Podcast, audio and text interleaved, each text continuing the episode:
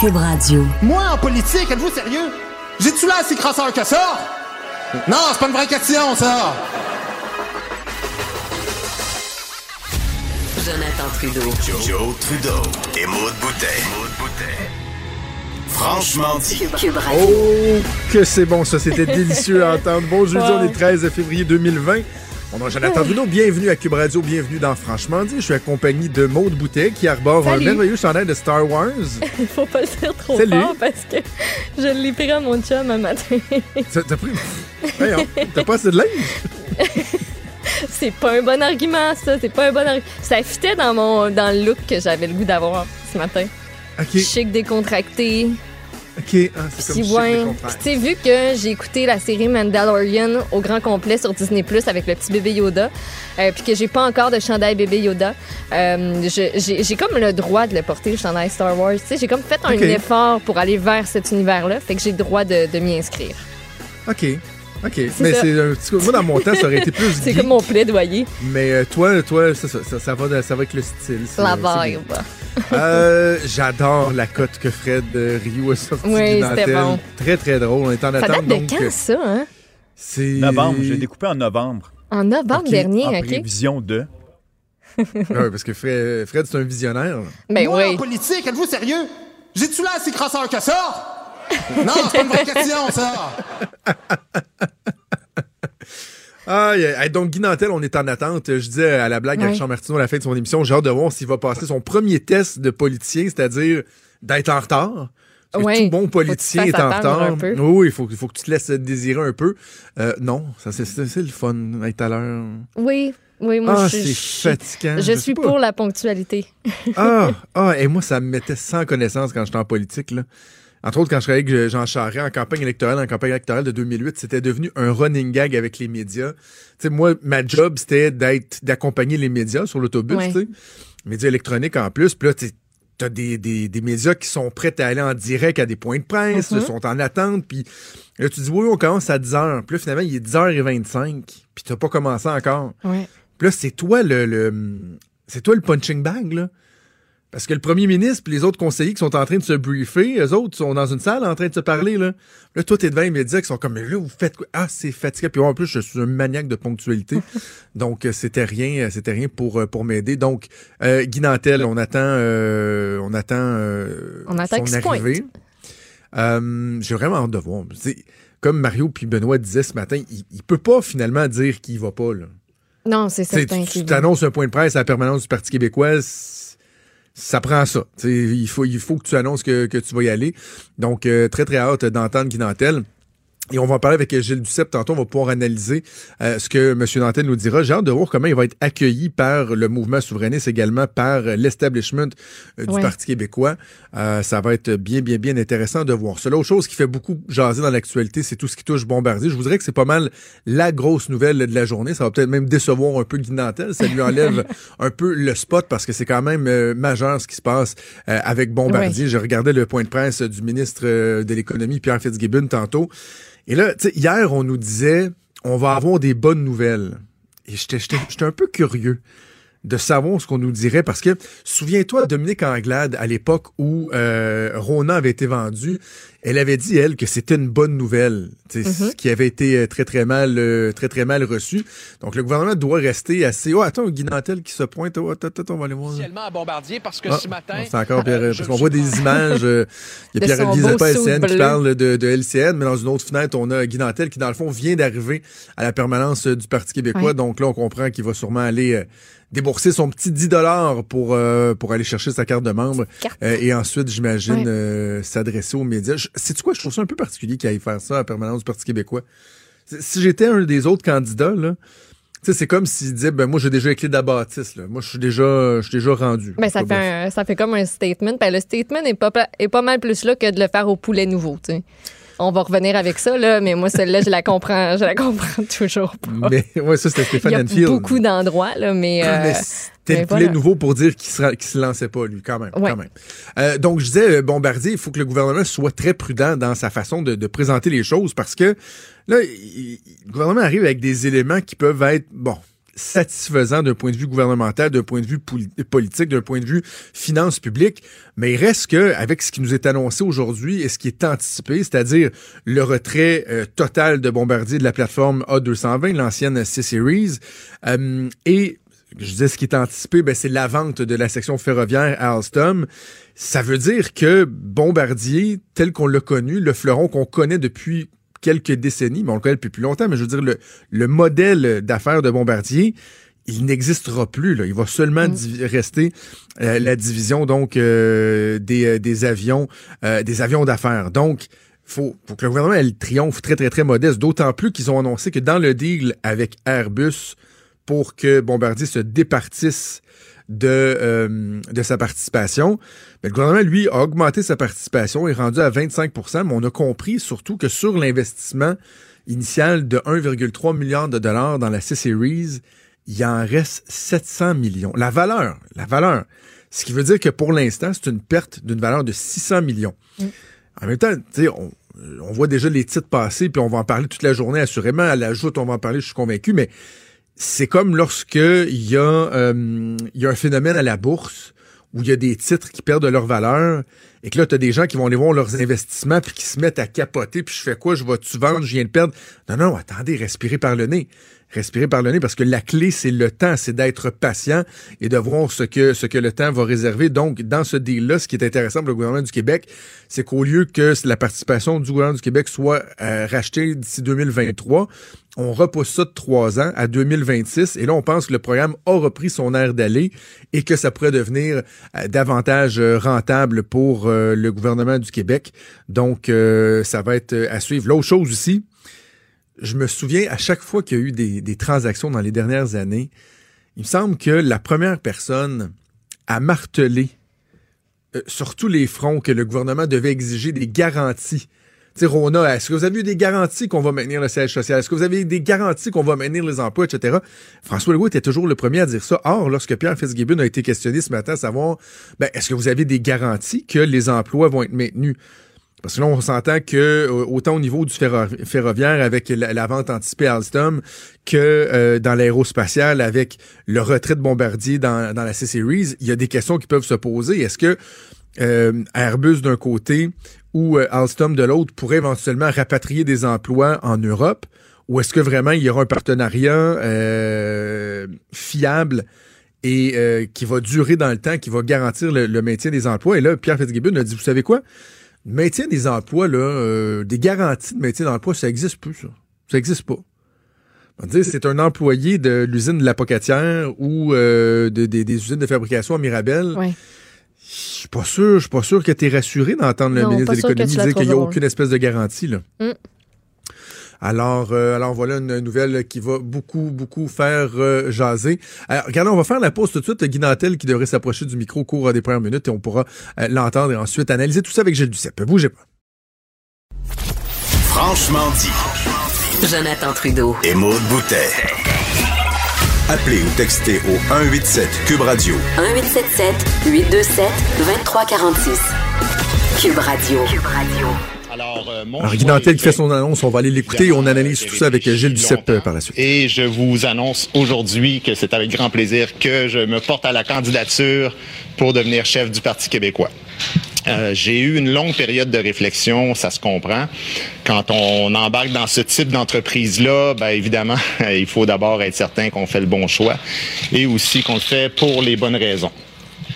Évidemment, je, il y a des sacrifices à faire, il y a un prix à payer pour ça. Je mets en veilleuse une euh, carrière artistique qui me comble au plus haut point et qui, euh, évidemment, fonctionne très bien aussi. J'accepte aussi de moins voir ma famille pendant une certaine période de temps pour vous voir un peu plus souvent, vous, les journalistes, qui allez certainement devenir ma deuxième famille, j'en suis convaincu, n'est-ce pas? Euh, blague à part, euh, c'est certain que c'est un, c'est un bonheur pour moi mais la raison pour laquelle j'ai décidé d'embarquer dans cette aventure-là, je pense que le Parti québécois a besoin d'être restructuré, a besoin d'être assumé, a besoin certainement d'être décomplexé et a besoin d'être uni également. Euh, le Parti québécois et le mouvement souverainiste au grand complet ont besoin d'être unis. Et j'irais même peut-être jusqu'à dire la société québécoise, qui depuis un certain nombre d'années, selon moi, euh, est remplie d'une multitude de lobbies, de groupes qui défendent chacun leurs intérêts personnels, mais qui malheureusement euh, ont une espèce de problème, c'est qu'il manque d'unité dans la société québécoise. Alors, je pense qu'on est dû pour un grand projet collectif euh, qui va permettre à tout le monde de pouvoir s'épanouir et à une société d'être un peu plus fonctionnelle. Et ce que j'entends par une société fonctionnelle, c'est que je pense que pour qu'une société fonctionne et qu'il y ait une certaine cohésion sociale, ben on doit adhérer, tout le monde, on doit converger vers une culture euh, commune et on doit certainement aussi adhérer à une nouvelle constitution, peut-être soit-on là un jour, qui affirmera haut et fort la pérennité de la langue française en Amérique du Nord. Et bien sûr, euh, d'autres valeurs qui nous sont chères, comme l'égalité entre les hommes et les femmes, la séparation entre le religieux et euh, l'État, l'intégration des personnes issues des communautés culturelles, la protection des minorités sexuelles, la protection indiscutablement de l'environnement. Alors, c'est grosso modo ce que je souhaiterais avancer euh, comme sujet dans la prochaine campagne. Et je terminerai en souhaitant aussi bonne chance aux trois autres candidats qui se sont manifestés, peut-être à d'autres aussi qui, euh, qui viendront. Selon ce que j'ai entendu à date, les autres ont aussi euh, de très bons points, de, de, bons arguments. Alors moi, je souhaite pas gagner parce que je suis guinantel, je souhaite pas être euh, couronné parce que je suis une personnalité connue. J'espère que les gens qui voteront pour moi trouveront que c'est cohérent ce que je dis et que ça résonne pour eux, que ça a une certaine résonance selon leurs valeurs. Et comme je vous dis, j'espère une campagne propre qui sera axée euh, davantage, euh, ben, essentiellement sur euh, des débats d'idées puis des arguments. Alors voilà, ma vie entre dans une nouvelle phase et le Parti québécois entre dans une nouvelle ère qui sera positive et victorieuse, souhaitons-le. Nantel, c'est un handicap au départ? Euh, ben, je suis pas néophyte dans mesure où ça fait 32 ans quand même que je fais euh, de l'humour social politique. Donc, je j'ai jamais évidemment fait de politique active, mais je me suis toujours très intéressé à la politique. Euh, il y a des désavantages. Sylvain Gaudreau annonçait euh, que c'était un avantage d'être expérimenté comme lui. Je suis tout à fait d'accord, d'avoir 15 ans d'expérience à l'Assemblée nationale. Moi, je viens avec beaucoup d'humilité. je vous assure que j'ai beaucoup de choses encore à apprendre en politique. Par contre, j'ai aussi des avantages, c'est que je suis pas un politicien conventionnel. Je pense que j'ai des forces que d'autres n'ont pas. Une capacité de communiquer directement avec le public, avec le peuple, d'être proche du monde, de, de, savoir vulgariser. Tout ça, ça a aussi une valeur en politique. Je pense que les gens en ont un peu assez, pas juste ici au Québec, mais euh, en Occident, on peut dire, de l'espèce de, carrière conventionnelle, euh, excusez-moi, euh, qui fait en sorte que tout le monde prend à peu près le même chemin. Je sais que je me suis fait euh, reprocher par beaucoup de monde. Tu sais, la blague euh, passe tout le temps. Là, un clown dans un parti de clown, là, je pense qu'en en humour, c'est important d'être original. Fait que vous n'êtes pas obligé de la répéter euh, mille fois celle-là. mais je pense que sais, on se pose pas la question euh, à, savoir euh, pourquoi, un, je sais pas, un animateur de TVA devient président de l'Assemblée nationale ou euh, pourquoi un gars qui organise une grève étudiante devient chef d'un parti politique ou pourquoi un professeur de théâtre devient premier ministre du Canada. alors, je vois pas pourquoi les humoristes auraient une espèce de, de marche supplémentaire à, à monter. Selon moi, euh, si on est pour la démocratie, eh ça implique que c'est pas juste euh, la politique réservée à une caste élitiste où c'est toujours euh, des gens d'affaires ou des avocats ou des médecins qui deviennent politiciens. Mais moi, je me réjouis qu'il y ait des gens de tous les horizons. Et puis, je pense que je mérite d'avoir ma chance. Puis si je suis pas pertinent et puis que d'autres sont meilleurs que moi, j'hésiterai pas à me rallier à d'autres parce que ce qui compte pour moi, c'est pas que moi je gagne la course à chefferie, c'est sincèrement que ce parti-là et que le mouvement souverainiste prennent de l'ampleur. Est-ce que vous avez déjà déposé votre bulletin de candidature? Ou vous avez simplement pris votre carte de membre ce matin? Je viens juste de signer le bulletin de candidature et ma carte de membre en même temps. Avec des conditions, là? Oui, oui, bien absolument. Avez-vous l'intention de vous présenter, que vous gagnez ou non, à la prochaine élection?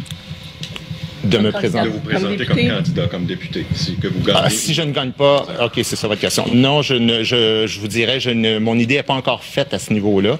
Euh, je vous cacherai pas qu'au début, euh, j'avais une pensée claire en me disant non, si je rentre pas comme chef, euh, je vois pas pourquoi je continuerais comme député parce que comme humoriste, je rejoins vraiment dans tu sais, des centaines de milliers de personnes, même en millions quand le spectacle passe à la télévision. Euh, et je pense avoir une certaine liberté de faire avancer quand même euh, les affaires comme ça. Mais je dois dire que plus j'avance dans le processus euh, avec euh, mon entourage, tout ça, ben, plus je trouve ça intéressant aussi la politique. Alors, j'ai même parlé avec un des autres candidats en évoquant la possibilité que ça pourrait euh, se faire, mais l'idée n'est pas encore euh, faite là-dessus. Vous avez dit que. Ben, une question qui déchire euh, beaucoup le Parti québécois. Est-ce que vous êtes un candidat d'un référendum rapide ou si vous êtes le candidat de quelqu'un qui va, doit d'abord prendre le pouvoir, établir une gouvernance et de, de voir à mesure là, quand les conditions gagnent? Ouais, ben, les, les conditions gagnantes, euh, on les attend pas, on les fait. Hein? Euh, je suis désolé euh, pour euh, ceux qui sont attentistes, mais moi, j'ai toujours cru que si le pape arrête de parler de religion puis qu'il se dit on va commencer à en parler quand les églises vont être pleines, je pense qu'il se trompe. J'ai écrit un livre il y a trois ans qui s'intitule Je me souviens de rien, où à une époque où le Parti québécois était plus dans l'attentisme, moi, je disais qu'il se trompait, alors j'ai pas changé d'idée là-dessus. Je suis quelqu'un de pressé, mais pas pressé euh, sans euh, qu'il y ait de cohérence là-dedans. Il y a vraiment euh, du travail à faire, mais euh, j'ai dit à tout le monde en parle euh, que j'allais assurément faire un référendum dans les deux premières années, donc dans la première moitié d'un premier mandat. Mesdames et messieurs, mesdames et messieurs, je- je- je trouve ça- ça- Alors voilà, donc euh, Guy Nantel. euh, Oh, donc justement, Nantel, euh, je vais juste fermer euh, le clapet à Mario. Euh, oh, bien intéressant ce point de presse-là. J'ai hâte Ouais. d'entendre ce que euh, l'analyste politique et ancien chef du Bloc québécois, Gilles Duceppe, qui est avec nous en studio à Montréal, en pense. Monsieur Duceppe, bonjour. Bonjour. Peut-être euh, commencer par euh, par la forme. Je, je trouve ça particulier, moi, euh, d'avoir quelqu'un qui se lance comme ça, une, euh, une aventure si euh, si importante. Il l'a dit, c'est un changement important dans sa vie, de faire ça de façon très décontractée, en scrum, sans avoir d'allocution. C'est un peu décousu comme comme message. Dans la même phrase, on a parlé de constitution, d'égalité, de laïcité, de, de laïcité, de protection des minorités. Sur la forme, comment comment vous accueillez ce, ce lancement-là, cette présentation-là de Guy Nantel? Ben, moi, je- je- j'ai vu une euh, seule faiblesse là, quand, quand il a dit Je sais pas si, je- si jamais je perds, je sais pas si je serai candidat. Je pense que ça, ça aurait été. euh, c'est une Ouais. erreur. Vaut mieux dire ben, je- Oui, je veux tellement. Euh, Quitte à changer d'idée, ce que je dis. Ben, ça quitte à changer d'idée. J'espère que je change d'idée. Sur le reste, pas la première fois qu'une, euh, dans un premier temps, un candidat euh, donne un scrum ou euh, donne quelques grandes lignes, mais sans les préciser euh, toutes. On pourrait regarder dans le passé, c'est arrivé assez souvent. Il faudra voir maintenant concrètement ce qu'il proposera. C'est là qu'on peut juger les gens. Assurément. Euh, parce que personne peut dire, écoutez, moi j'y vais, je suis contre l'environnement. Tout le monde va dire qu'il est pour l'environnement, euh, qu'il est pour la souveraineté quand vous êtes au Parti québécois, puis pour euh, un, fédéraliste décentralisé quand vous êtes fédéraliste. Bon, ça va de soi, là. Ça serait surprenant qu'un libéral dise le contraire de ça ou un péquiste dise le contraire, parce qu'il est le fondement de chacun des deux partis. Donc, il, faut juger euh, aux propositions concrètes qui seront faites dans les jours et semaines qui viennent. Alors, de façon générale, là, je parlais de, de la forme, mais sur le fond, comment vous accueillez sa candidature? Euh, ce fameux questionnement à savoir est-ce qu'un un humoriste euh, a sa place dans un parti politique et de surcroît comme chef du parti politique, d'arriver puis dire moi je, veux être chef ou rien. Là, on s'entend que c'est la zone d'ombre un peu dans, son discours. Vous l'accueillez comment cette candidature? Ben, le fait que je sois un humoriste, moi, je j'exclus personne au départ. Sinon, ça serait dire qu'en démocratie, certains ont le droit de se présenter, d'autres pas. Moi, je me souviens de Vaclav Havel, qui est un poète, hein, et qui est devenu le premier président de la République euh, de la Tchécoslovaquie, et qui est un excellent président, qui a mis fin à la domination soviétique sur euh, cette République qui s'est scindée en deux par la suite entre la République tchèque et la Slovaquie. Mais c'est un, un poète, hein? Alors, quelqu'un, si Nantel est un poète, on pourrait dire, vous allez être d'un nuage. Euh, Non, non, il était très concret, il a fait de l'excellent travail. Euh, si on recule plus loin dans le temps, quelqu'un comme Victor Hugo a joué un rôle fondamental en politique. Hein? Euh, oui, mais, mais, d'autres, non, mais c'est intéressant ce que vous dites, M. Duceppe, parce que eff- effectivement, on peut pas. Ce serait trop facile comme, comme raisonnement de dire, ah, ben, un humoriste peut pas devenir politicien. Je pense qu'il faut, pousser un peu plus loin. Puis, tu sais, lui-même, Guy Nantel l'a dit tantôt, a fait référence bon, à François Paradis, qui était à TVA, qui est devenu Ben oui. président de l'Assemblée nationale, Gabriel Nadeau-Dubois, qui organise une grève, qui est rendu co-chef d'un parti, Justin Trudeau, bon, évidemment, euh, qui est prof de théâtre. Donc, la question, c'est pas C'est savoir ça ce qu'il qu'on était a prof de théâtre. Il y avait un emploi partiel pour un cours disponible. Ouais, ouais, Disons ça euh, poliment comme ça. Allons-y comme ça. Euh, mais euh, donc, c'est pas de dire est-ce qu'un humoriste peut ou non devenir politicien, c'est est-ce que ça prépare à devenir politicien? Parce qu'on va voir des gens qui vont venir du milieu des affaires, avec un bagage économique, euh, euh, des avocats, des gens... Et là, des fois, on dit, ah oui, ben ça, il va apporter... Mais tu sais, Ouais, en mais- quoi mais- Guy Nantel mais- est préparé à ça? Oui, mais on a vu des gens d'affaires faire très bien, puis des gens d'affaires aller nulle part. hein. Absolument, absolument. Donc, euh, moi, je dis, jugeons à la performance. J'ai pas de, de critères autres que celui de la rigueur, de la détermination, de la franchise, de la transparence. Euh, ce qui va être proposé, je me demande pas si ça va être à gauche ou à droite, mais quelle sera la proposition concrète, un problème concret que l'on rencontre? C'est à ça qu'on juge les gens. Et non pas euh, d'où vous venez, parce que d'où vous venez, euh, on pourrait avoir des surprises euh, des fois, des gens qui n'avaient pas nécessairement une grande formation académique, mais un excellent jugement, puis d'autres qui avaient une très grande formation académique, puis pas de jugement par tout. Ouais.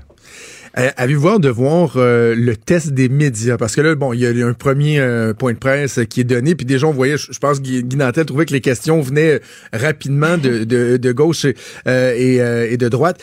Euh, J'ai hâte de voir, moi, comment il va réagir à ça, parce qu'on a même vu des fois des gens des médias qui étaient habitués d'être de l'autre côté du micro, de la caméra, qui, lorsqu'ils faisaient le saut en politique, trouvaient que la partie était euh, autrement différente. Ça, ça va faire partie des, euh, des, défis de Guy de d'apprendre cette joute-là avec les médias. Et- Ah, absolument. Et, comme politicien, euh, il a le devoir de dire quand il se trompe qu'il s'est trompé.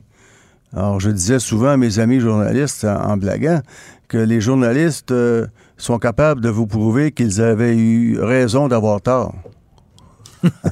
Hein? C'est une mauvaise analyse, mais c'était pas de ma faute. Ce qui était disponible m'amenait à conclure cela. Mais t'avais tort. Non, mais j'avais raison d'avoir tort parce qu'il n'y avait pas d'autre moyen d'analyser la situation. Sans politique, ça se fait pas. C'est plus facile quand vous êtes journaliste, surtout que vous avez le dernier mot. Or, euh, euh, et je l'ai appris à mes dépens, moi, quelquefois, j'ai, euh, j'affirmais des choses, j'avais totalement raison, puis là, mon monde me disait aux communications, tu t'es amusé, euh, tu l'as planté, tu avais raison, mais tu vas en manger une maudite demain matin dans le journal. Effectivement, c'est ce qui arrivait.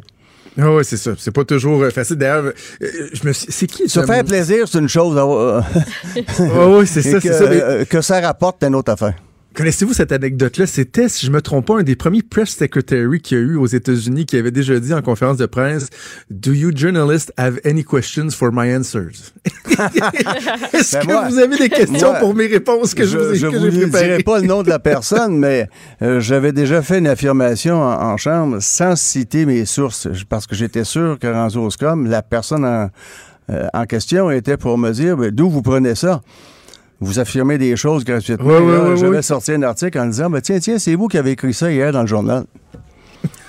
Ah, succès effarant, mais le lendemain matin, je l'ai mangé de maudite. C'est ça, c'est ça. J'avais Euh, Monsieur raison, mais c'est pas tout d'avoir raison, il faut que le monde s'en aperçoive. Exactement. Monsieur Duceppe, on se rend compte, euh, bon, avec euh, déjà des, les premières prises de position euh, qui ont été évoquées par euh, Paul Saint-Pierre Plamondon, par Frédéric Bastien, par euh, Sylvain Gaudreau, que toute la question de la démarche de l'accession à l'indépendance va être euh, centrale dans cette euh, dans cette campagne-là. Est-ce que on peut avoir euh, certaines craintes que justement cette question-là vienne monopoliser euh, le débat et qu'on fasse pas d'autres débats qui sont euh, autrement importants aussi. Ouais, moi je pense qu'il faut euh, s'attaquer à, à toutes les dimensions de la vie en collectivité parce que la souveraineté c'est pas quelque chose d'inodore, incolore et sans saveur là. C'est dans toutes les dimensions d'une vie collective, tout comme le fédéralisme. Là, euh, c'est deux options démocratiques. Alors, il faut apporter des propositions euh, en, en fonction de notre euh, orientation, mais qui répondent clairement au problème qui est posé. Et, je prendrai deux exemples dans ça. Euh, Jacques Parizeau, en 89, n'avait pas proposé de référendum. Hein? Et qui euh, peut douter que Parizeau était euh, n'était pas un véritable souverainiste. Hein? Ouais. Euh, ben, il savait que c'était pas le temps.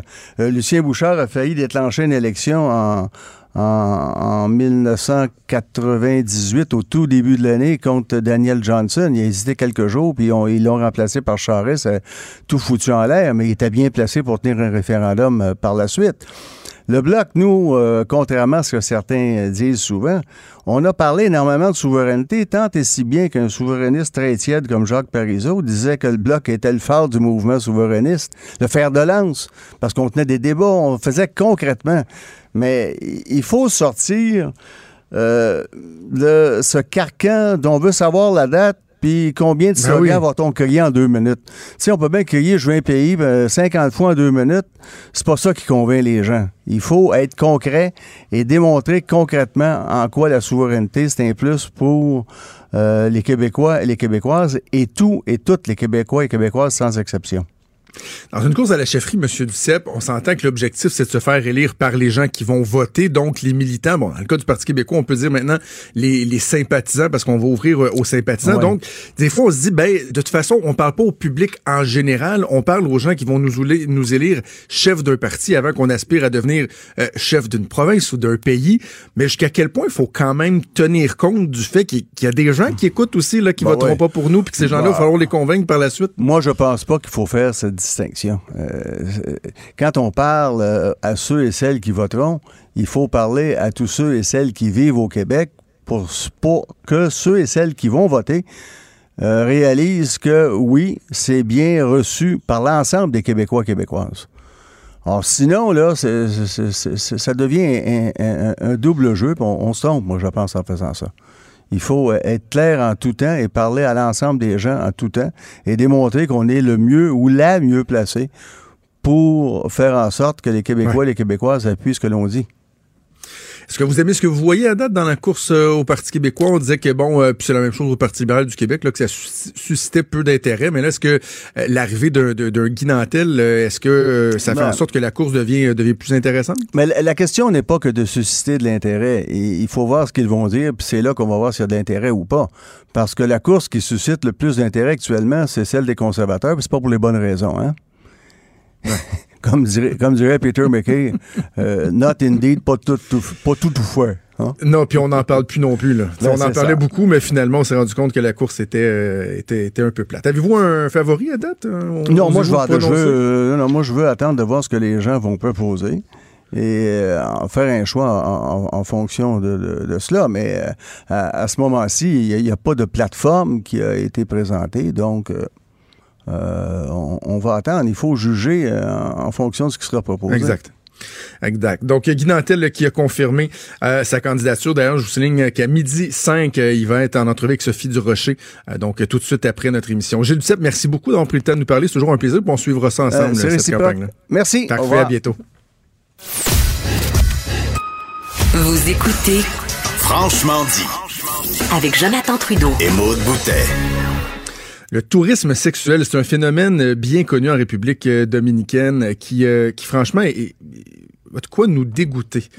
Mais en même temps, il faut, exposer les faits pour démystifier tout ça, sensibiliser les gens, puis ben, ultimement espérer que la situation puisse changer. Il y a JE qui s'est pe- penché sur la question. Ça fera l'objet d'un reportage ce soir à 21h à TVA. On a l'occasion d'en discuter avec le journaliste chevronné Denis Thériault que je rejoins. Salut Denis. Bon matin. Euh, Denis, donc je le dis, c'est un phénomène qui, est- bien connu. C'est une chose de le savoir, mais d'aller enquêter sur un phénomène comme celui-là, il y a une démarche qui doit être euh, assez, assez délicate quand même. Absolument. Ben, D'abord, euh, on a entendu parler de ce soir comme étant une destination touristique sexuelle. Évidemment, là, lorsqu'on va à l'agence de voyage réservée notre tout inclus ou à la République dominicaine, il n'est pas question de ce soir, mais quand on questionne un peu, il y a des gens qui sont au fait de la situation. Qui va là pour euh, avoir des services sexuels de jeunes femmes? Parlons d'abord de celles qui ont 18 ans et plus. Ben, ce sont des hommes, hein, des Québécois, des Canadiens, des Américains, des Allemands aussi. Et c'est dans, dans le milieu, là, des gens qui recherchent ça, c'est très connu, ils vont là pour ça. Euh, et sur place, ben, le constat, lorsqu'on est débarqué, évidemment, on, on- va présenter ce soir ce qu'on a vu, comment ça, comment ça fonctionne. Euh, c'est un peu, non pas dérangeant, mais c'est pas habituel. Hein. C'est pas comme lorsqu'on se promène sur la Sainte-Catherine à Montréal ou euh, sur la Grande Allée à Québec. Euh, on est sollicité, on nous offre des services sexuels. on nous offre également, euh, c'est un- là, on était un peu surpris, là, et puis à plusieurs reprises, du Viagra. Ça donne une idée, là. Ah, Alors, oui. Ouais. Et là, euh, à partir de ce moment-là, et ça, c'est ce qu'on voulait voir un peu. Le premier, le, le premier volet, c'est comment ça fonctionne, euh, c'est quoi la dynamique dans la rue? Puis ce sont des gens qui sont extrêmement pauvres. hein. Euh, et les, jeunes femmes viennent de très loin parfois pour ramasser des sous, soit pour étudier, comme on nous a dit, soit pour élever leurs enfants, ou pour toutes sortes de raisons. Euh, et, ça, ce soir, on vous montre un petit peu comment ça se passe. Puis la ville fait des efforts, et même le gouvernement fait des efforts quand même assez colossaux pour sortir la prostitution du, du- du centre-ville, mais est-ce que ça fonctionne ou ça ne fonctionne pas, ces efforts-là? Je vous ai donné des bons indices, là. Mais c'est un peu le constat. Ben, pour l'instant, on a l'impression, de, de- Denis, que ça fonctionne pas, mais justement sur les, les autorités, parce que les questions que je, je me posais, c'est pourquoi Sosua est devenu ce- cette espèce de, de- de centre de, la prostitution? Puis je me dis, ben, est-ce que le laxisme des autorités n'est pas une partie de la réponse? Mais ce que tu nous dis, c'est qu'ils sont quand même conscients du problème, puis en tout cas, en apparence, veulent le régler. Ben, une conscience qui semble récente. Là. Il y a un Québécois qui, qui est, comme on dit en bon français, il fait de la business là-bas. Il, est- il est propriétaire d'un restaurant. Puis lui, il nous dit, ça fait 35 ans que, que la prostitution est le, le- le centre d'intérêt de, de ce soir. On entend parler d'autres endroits en République, mais on, on- on a porté notre attention sur ce soir. La prostitution juvénile maintenant. Euh, les, euh, les, euh, les pédophiles qui vont là, il y en a. Euh, et qu'est-ce qu'on a découvert là-bas? Euh, on fait attention à ce qu'on dit pour l'instant. Vous allez découvrir des choses assez étonnantes dans l'émission ce soir. Euh, on nous offre aussi, évidemment, c'est comme tabou. Euh, et euh, les- sur place, on non, non, ça n'existe pas. Comme si la prostitution commençait à 18 ans et en bas de ça, il se passait rien. Ouais. Est-ce que c'est la réalité? On n'a pas besoin de fouiller longtemps pour constater un portrait un peu, et même je dirais pas mal différent. Euh, et, euh, et- et on, a, on a travaillé ce, ce dossier-là, on était là euh, quatre jours, un peu, un peu plus de quatre jours, mais on a travaillé au Québec également, parce qu'on a rencontré des Québécois là-bas, on a rencontré des Québécois ici, euh, et, et, puis on se rappellera là, dans, dans l'histoire récente, là, il y, a, il y a des Québécois. En fait, il y a un Québécois qui a été arrêté euh, ici Oui. au Québec pour avoir eu euh, des, des relations sexuelles avec des enfants, deux enfants sur une très longue période là-bas. Et, et ça, c'est possible. On l'explique aussi dans l'émission. C'est pas parce que une personne, un homme, décide d'aller faire porter des gestes inappropriés, illégaux sur des enfants qu'il va revenir ici, qu'il se fera pas prendre. OK. C'est pas, c'est pas tout C'est à fait bon ça. T'es pas à l'abri, tu sais. Non, pas du tout. Puis on, euh, on l'explique très bien ce soir et on a un exemple très concret ce soir euh, de, de tout ça. Mais je dois dire que on montre ce qu'on a découvert, euh, on montre, euh, on a des exemples et tout. Euh, on aurait voulu en montrer plus. On a eu certaines restrictions, mais quand même, je pense que un, on a un bon portrait de la situation à Sosua, en ce qui a trait à la prostitution. C'est fascinant dans le sens que on s'attend pas à ça, euh, que ce soit aussi omniprésent. Euh, et ils ont voulu déplacer le problème. En partie, ils l'ont déplacé, mais quand tu vas à l'endroit où ils ont déplacé le problème, ben là, euh, là, là, là, il y a- du monde, comme on dit. Il y a beaucoup de monde. En résumer, là, on avait sur place un fixeur. C'est-à-dire, euh, c'est un homme qui accompagne les. euh, lorsque les reporters vont à l'étranger, on fait, on retient les services d'un fixeur. C'est le nom qu'on donne, mais dans Oui. le fond, c'est un accompagnateur, traducteur, un peu garde du corps parce qu'on est allé dans des bidonvilles puis on s'est jamais senti en danger. Puis aussi, il nous aide à comprendre réalité, la réalité là-bas. Euh, et et, et c'est- c'était quand même c'était quand même fascinant de voir la, la vision des gens sur place de, de la prostitution, de ces adultes qui viennent. Euh, et tout ça, ben, on va vous présenter ça euh, ce soir. Euh, Denis, est-ce que c'est un système qui est, qui est organisé là-bas? Est-ce que euh, c'est ça, des pimps, des agences où euh, chacun mène sa, propre petite business là, entre, par- entre parenthèses? Ben, regarde, j'ai bon, j'ai fait plusieurs reportages sur la prostitution euh, au Québec, à l'émission JE, la prostitution juvénile Oui. et tout, des proxénètes. Bon, j'ai déjà parlé à des proxénètes, on, on a déjà parlé du phénomène. Donc, ça aide un peu à, à comprendre ce qu'on voit, là, parce qu'en trois, quatre jours, on n'a pas le fin fond, fond, fond, fond, mais quand même, là, euh, on voit à certains endroits où les, les gens, euh, les filles sont seules. Et les filles, ben, puis lorsqu'elles sont seules, elles peuvent se faire arrêter. Ça fait qu'on on peut se dire que lorsqu'il y a un touriste qui est à côté et qu'elles engagent la, la- la conversation avec, ça assure qu'elle ne sera pas en état d'arrestation. Ça fait partie des, des- des- des tentatives euh, du système judiciaire de- d'essayer de contrer ça. Alors, il y a celles qui sont seules, mais il y a les autres aussi. Tu vois, un homme qui rôde alentour, pas très loin. Moi, je dis, oui, oui, les proxénètes, il y en a. D'ailleurs, les, les autorités parlent de proxénétisme, parlent de prostituées. Euh, puis même, on, on, on, a une proposition ferme euh, de quelqu'un qui est limite un proxénète. Là. Et ça, je, je, je vais laisser les auditeurs tirer leurs conclusions là-dessus, mais oui. Ouais. Oui, oui, oui. C'est quoi le profil des, euh, des clients? Parce que bon, il euh, y a des gens que, que, que, que, tu as suivis de, de ce qu'on comprend. Est-ce que, tu sais, on a un profil euh, typique de personnes qui ont des antécédents ici ou, tu sais, c'est des gens qui sont sans reproche, mais qui s'en vont là-bas commettre des, des, des, gestes illégaux? Moi, je dirais plus la deuxième partie. Ah oui.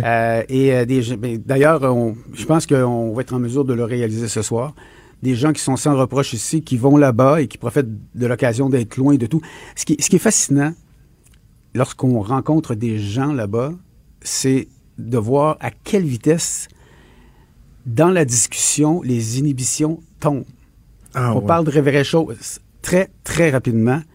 Euh, euh, sérieusement, là, euh, on, on, recule, on se pose la question, mais c'est quoi qui vient de se passer? Là? Et, et, là, il n'y a pas de, pas de détour, c'est direct, on est là pour ça, puis on parle de ça, puis on dit les vraies choses. Ça, ça c'est très, très fascinant. Cela dit, là-bas, euh, quand ils sont là, ben bon, ils profitent du fait qu'ils sont moins connus, mais le portrait général de ce qu'on a pu voir, euh, des hommes d'un certain âge, oui.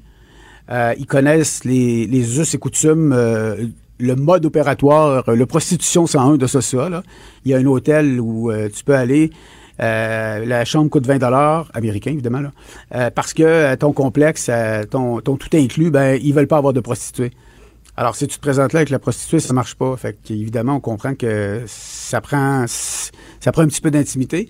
Ben lorsqu'on pose des questions un peu, on nous réfère à un hôtel, c'est 20 dollars, c'est là que tout le monde va, pas de problème. Puis ah. tu sais, il y a, y, y a un système il y a, qui, qui, est, qui semble bien installé, bien rodé et qui, que les gens euh, discutent là-bas. Ça, c'est une chose. Mais il y a aussi, euh, on, parlait entre autres d'Américains euh, qui vont là, puis quelques personnes là, qui vont là.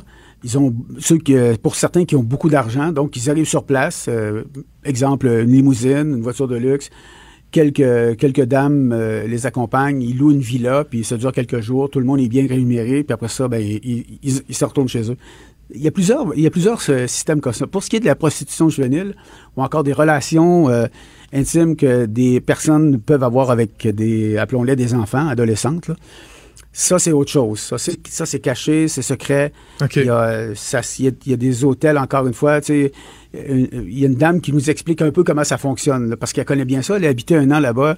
Euh, là, on dit pas tout ça dans l'émission, mais dans le fond, elle louait la maison d'un proche d'un chef de police d'une, petite ville, d'une petite municipalité. Puis, ils, sais, ils, ils sont liés d'amitié avec eux, puis ils expliquaient comment ça fonctionnait. Puis elle, elle envoyait aussi. Alors elle, elle va nous expliquer un peu, elle, elle nous donne une idée de comment ça fonctionne pour ce qui est des jeunes, parce que là-bas, les jeunes, c'est tolérance zéro. Euh, mais les gens se font arrêter. Les peines de prison, on prévoit jusqu'à 30 ans de prison. Je Oh. ne pourrais que poser une question. Non, non, attends. Je ne pourrais que poser une eu? question. Ben, c'est ça. Ouais, Puis, euh, et, et puis, comment on s'en sort? Euh, là, c'est des zones qui sont un peu plus sensibles. là. On aime bien avoir plusieurs sources. On en a quelques-unes, mais parfois, c'est pas trop compliqué non plus de, de, de, de ce qu'on entend de, de s'en sortir. Mais l'essentiel, c'est de comprendre que ce soit, c'est c'est une destination euh, euh, sexuelle euh, connue, là, des gens qui vont dans ce milieu-là. D'ailleurs, mon fixeur, euh, euh, qui, qui était très euh, un chic type, il, il qualifiait euh, la ville euh, et l'endroit de, de Fantasy Island. Tu sais, l'émission qu'il y avait dans le temps, là. Ouais, ouais, ouais. C'est, c'est l'île des fantaisies. Là. C'est- Pour ce soit, lui-même qualifiait ça de Fantasy Island. Fait que ça, ça vous m'excuserez l'anglicisme, mais c'est pas mal, Ouais. euh, ça correspond pas mal à ce qu'on voyait, puis lui, c'était son appréciation, un Dominicain d'une soixantaine d'années. Denis, tu y es allé en tant que journaliste, tu es allé là pour le travail. Puis, si je Ouais. peux dire, tu as regardé ça peut-être avec une certaine froideur, mais est-ce qu'il y a des moments où euh, tu es comme complètement sorti de ton rôle, de ton métier, puis tu as réalisé à certains moments qu'il y a des choses qui n'avaient pas de bon sens? Comment tu t'es senti, toi, en étant là-bas? Ben, il y a, c'est- il y avait beaucoup de choses qui n'avaient pas de bon sens. Euh, c'est, la- la- en fait, ce qui m'a le plus... euh, euh, ben, il y a quelques épisodes qu'on voit. Ben, d'ailleurs, notre accompagnateur, notre fixeur, nous a amené souper chez lui dans un bidonville. On est retourné dans la nuit. Euh, on est allé. euh, ça, on ça passe pas dans l'émission, mais on est allé. Il connaissait une prostituée. Elle avait 18 ans. Et elle, elle faisait de la prostitution, disait-elle, euh, à première discussion, à partir de 17 ans. On nous a dit plus 14 ans. Donc, puis on est allé chez elle. Euh, on, a discuté, puis finalement, elle, a changé d'idée. Elle a dit, ah non, elle a peur d'être reconnue et tout. Et là, on est reparti, on est retourné pour des raisons particulières. On devait y retourner. Et quand j'y suis retourné, elle, elle habitait avec deux autres jeunes femmes qui étaient des prostituées, un garçon qui, euh, qui était prostitué également, qui était sur place. Et les jeunes femmes étaient comme couchées sur un lit. Là. On- C'était vraiment, il y avait, tu sais, euh, étendu, habillé et tout. Là, mais je veux dire, avec un bébé. Euh, et là, il s'occupait du bébé. Euh, tu discutes avec elle. Puis là, après ça, elle te demande des sous parce qu'ils n'ont pas d'argent pour dîner. Ah. Euh, tu sais, c'est c'est comme, tu, tu comprends pourquoi, euh, je dis pas que ça, ça se passe comme ça pour tout le monde, mais pour beaucoup de gens, très certainement. Là, tu dis, ben oui, tu sais, puis là, tu, tu aides un petit peu, mais là, tu vois le bébé, là, tu t'en vas, tu laisses ça en arrière. tu- je- Oui, ça, c'est un peu... euh, où, où la jeune haïtienne... euh, qui, tu sais, je disais tout à l'heure, les policiers ne tolèrent pas de, de, de, de prostituées seules dans les rues. D'ailleurs, Mhm. on, on a vu qu'ils se faisaient arrêter à côté de nous. Là. Elle sollicite nos services, on dit non, elle avance de 20 pieds, puis bang, la police la ramasse. C'est comme ça. Là. Mais quand elle s'aperçoit, on discute avec elle, que la police arrive, puis que les policiers passent à côté de nous, ils sont pas subtils là-bas en passant, elle nous ramasse par la... la- euh, elle me tient par le bras, puis elle me serre le bras, puis elle dit non, non, reste, reste, reste, va-t'en pas, reste, reste. Là, je- Ben, pourquoi?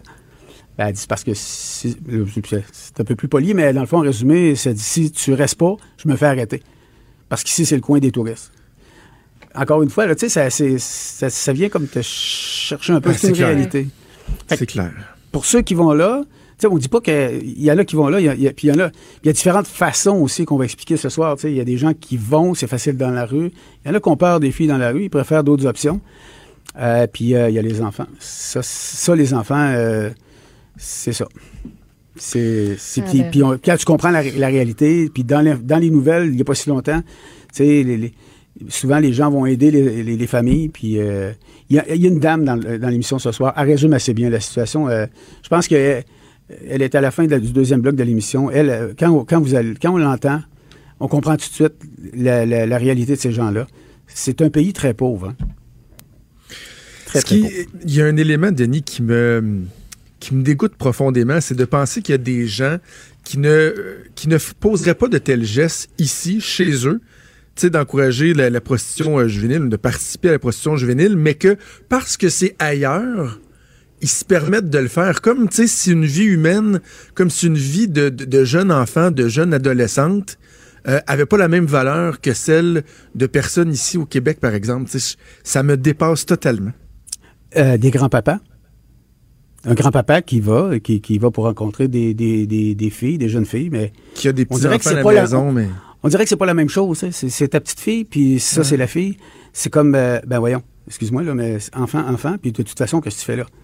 Eh, C'est, c'est, pas, c'est pas, c'est pas juste, euh, tu sais, on, peut avoir l'image du, du monsieur avec le manteau long et le chapeau euh, sur la tête, tu sais, la caricature. Non, non, c'est pas ça. Ouais. C'est, c'est, gars, on peut le croiser sur Sainte-Catherine, mais là, il est, il est sur la main, euh, ce soir, puis euh, il se promène, ah, c'est surtout ceux qui, c'est, surtout connaissent tout, ce qui est euh, secret, tout ce qui est tactique, tout ce qui est tout- toutes les astuces, c'est ce que je cherche pour arriver à ses fins puis pas se faire prendre puis mais là, je fais un portrait de la situation.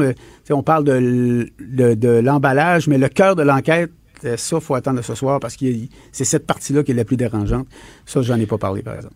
On invite les gens à l'écouter. Donc, euh, le tourisme de la honte, c'est le nom euh, du reportage qui sera diffusé euh, à JE ce soir à 21h à TVA. Merci beaucoup, Denis, d'avoir pris le temps de venir nous parler. Puis on écoute ça ce soir sans faute. Il est franc et nuancé. Jonathan Trudeau. La politique lui coule dans les veines. Vous écoutez Franchement dit. Un peu plus tôt cette semaine, on a eu des nouvelles de Guy Lafleur. On sait qu'il y a eu euh, des pépins de santé euh, très, très, très importants au cours euh, des derniers mois, des pontages, un Mhm. cancer, etc. On était content d'avoir de, de, de ces nouvelles, de savoir que ça allait mieux. Et quelle Parallèlement à histoire ça- hein, qui lui a permis de, de découvrir que finalement ça allait pas. Ben oui. C'est quelque ben oui. C'est assez à la incroyable. Et, Euh, à la euh, pêche, donc, et, et parallèlement à ça, il y a un livre qui est lancé euh, cette semaine, Raconte-moi Guy Lafleur. C'est aux éditions Petit Homme. C'est dans la collection Raconte-moi. Je trouve ça tellement intéressant. C'est une littérature jeunesse, si on veut. Donc, des personnages qui sont des personnages publics, beaucoup d'athlètes qui sont racontés aux enfants. Ça leur permet de, de, de, de- de- d'en apprendre davantage. Et je trouve qu'en ce, en ce qui concerne Guy Lafleur, c'est encore plus actuel parce que j'ai vu il y en a des livres dans cette collection-là sur chez Weber, par exemple, sur Kerry Price, sur euh, Laurent Duvernay-Tardif, mais de présenter Guy Lafleur à une génération qui ne le connaît pas, je trouve ça fort intéressant. On va en parler avec l'auteur du livre, le journaliste sportif à la Presse Plus, Mathias Brunet, que je joins au bout du fil. Bonjour Mathias. Allô, comment ça va? Ça va très bien, ça va très bien. Toi aussi, j'imagine, c'est une, une semaine importante d'un lancement de, de, de livre comme celui-là. Une semaine mouvementée, oui, euh, dans le bon sens, évidemment, parce qu'il y a de belles, belles réceptions. Je mettrais une petite, euh, euh, une petite précision par rapport au livre, puis c'était correct, mais je dirais c'est un livre jeunesse, mais une littérature euh, qui s'adresse à tout, parce que j'ai pas changé de... Oui, ça fait longtemps que je voulais faire, m'adresser à des jeunes dans des livres. J'en ai ça, c'est mon, c'est mon neuvième ou mon dixième. Oui. Mais le style reste le même. Parce que je j'ai pas voulu changer ma façon d'écrire parce que c'est un jeune public, parce que j'aurais l'impression de pas m'être rendu service moi-même. Et comme j'ai un style quand même assez simple et clair, j'ai gardé la même formule. Mais au lieu d'avoir une bio sur Guy Lafleur de 400 pages, j'ai comme une bio un peu plus courte. C'est ça. Donc, je, le style demeure le même au niveau de la plume, mais est-ce que le filtre, il est différent? Tu sais, lorsqu'on sait que ça va s'adresser, par exemple, à, des, à des plus jeunes, à des adolescents, est-ce que, tu sais, on sait, bon, Guy, Guy Lafleur a eu euh, une vie qui a, qui a parfois été mouvementée. Lorsqu'on parle, tu sais, je lisais le, le livre, puis je me disais, oh, OK, il y a, il y a des bouts où, euh, maintenant, s'explique avec euh, beaucoup de clarté qu'il y en a qui sortent de là la, la, la face en sang après s'être battu, puis qu'il y en a un qui voulait y arracher la tête. Est-ce que on, on garde en tête le fi- un, un certain filtre euh, par rapport à la clientèle à laquelle on s'adresse? Non, pas nécessairement. Évidemment, on s'est concentré vraiment sur sa carrière. Euh, tous les tracas judiciaires, la santé, tout ça, on a laissé ça de côté. C'est vraiment de faire découvrir l'athlète. Euh, mais de toute façon, en 2020, avec euh, moi je le sais pour avoir des ados là, avec YouTube puis Ah oui. les réseaux sociaux, je pense qu'on voit pas mal pire que John Wensing qui menace Guy Lafleur. Alors pour ça, non, j'ai pas eu à me retenir. Mais la formule est bien pour les raconte-moi. Puis ça, ça, évidemment, il y, a, il y a une façon de procéder. C'est toujours un adulte au départ qui discute avec un jeune, soit un père, un Oui. oncle et tout ça. Et ensuite, ça permet de raconter l'histoire. Puis moi, dans le cas pré- présent, c'était un garçon qui qui filait pas avant son match. Puis son père, finalement, réussit à lui tirer les verres du nez. Il apprend qu'il est victime d'intimidation par un joueur de l'équipe adverse.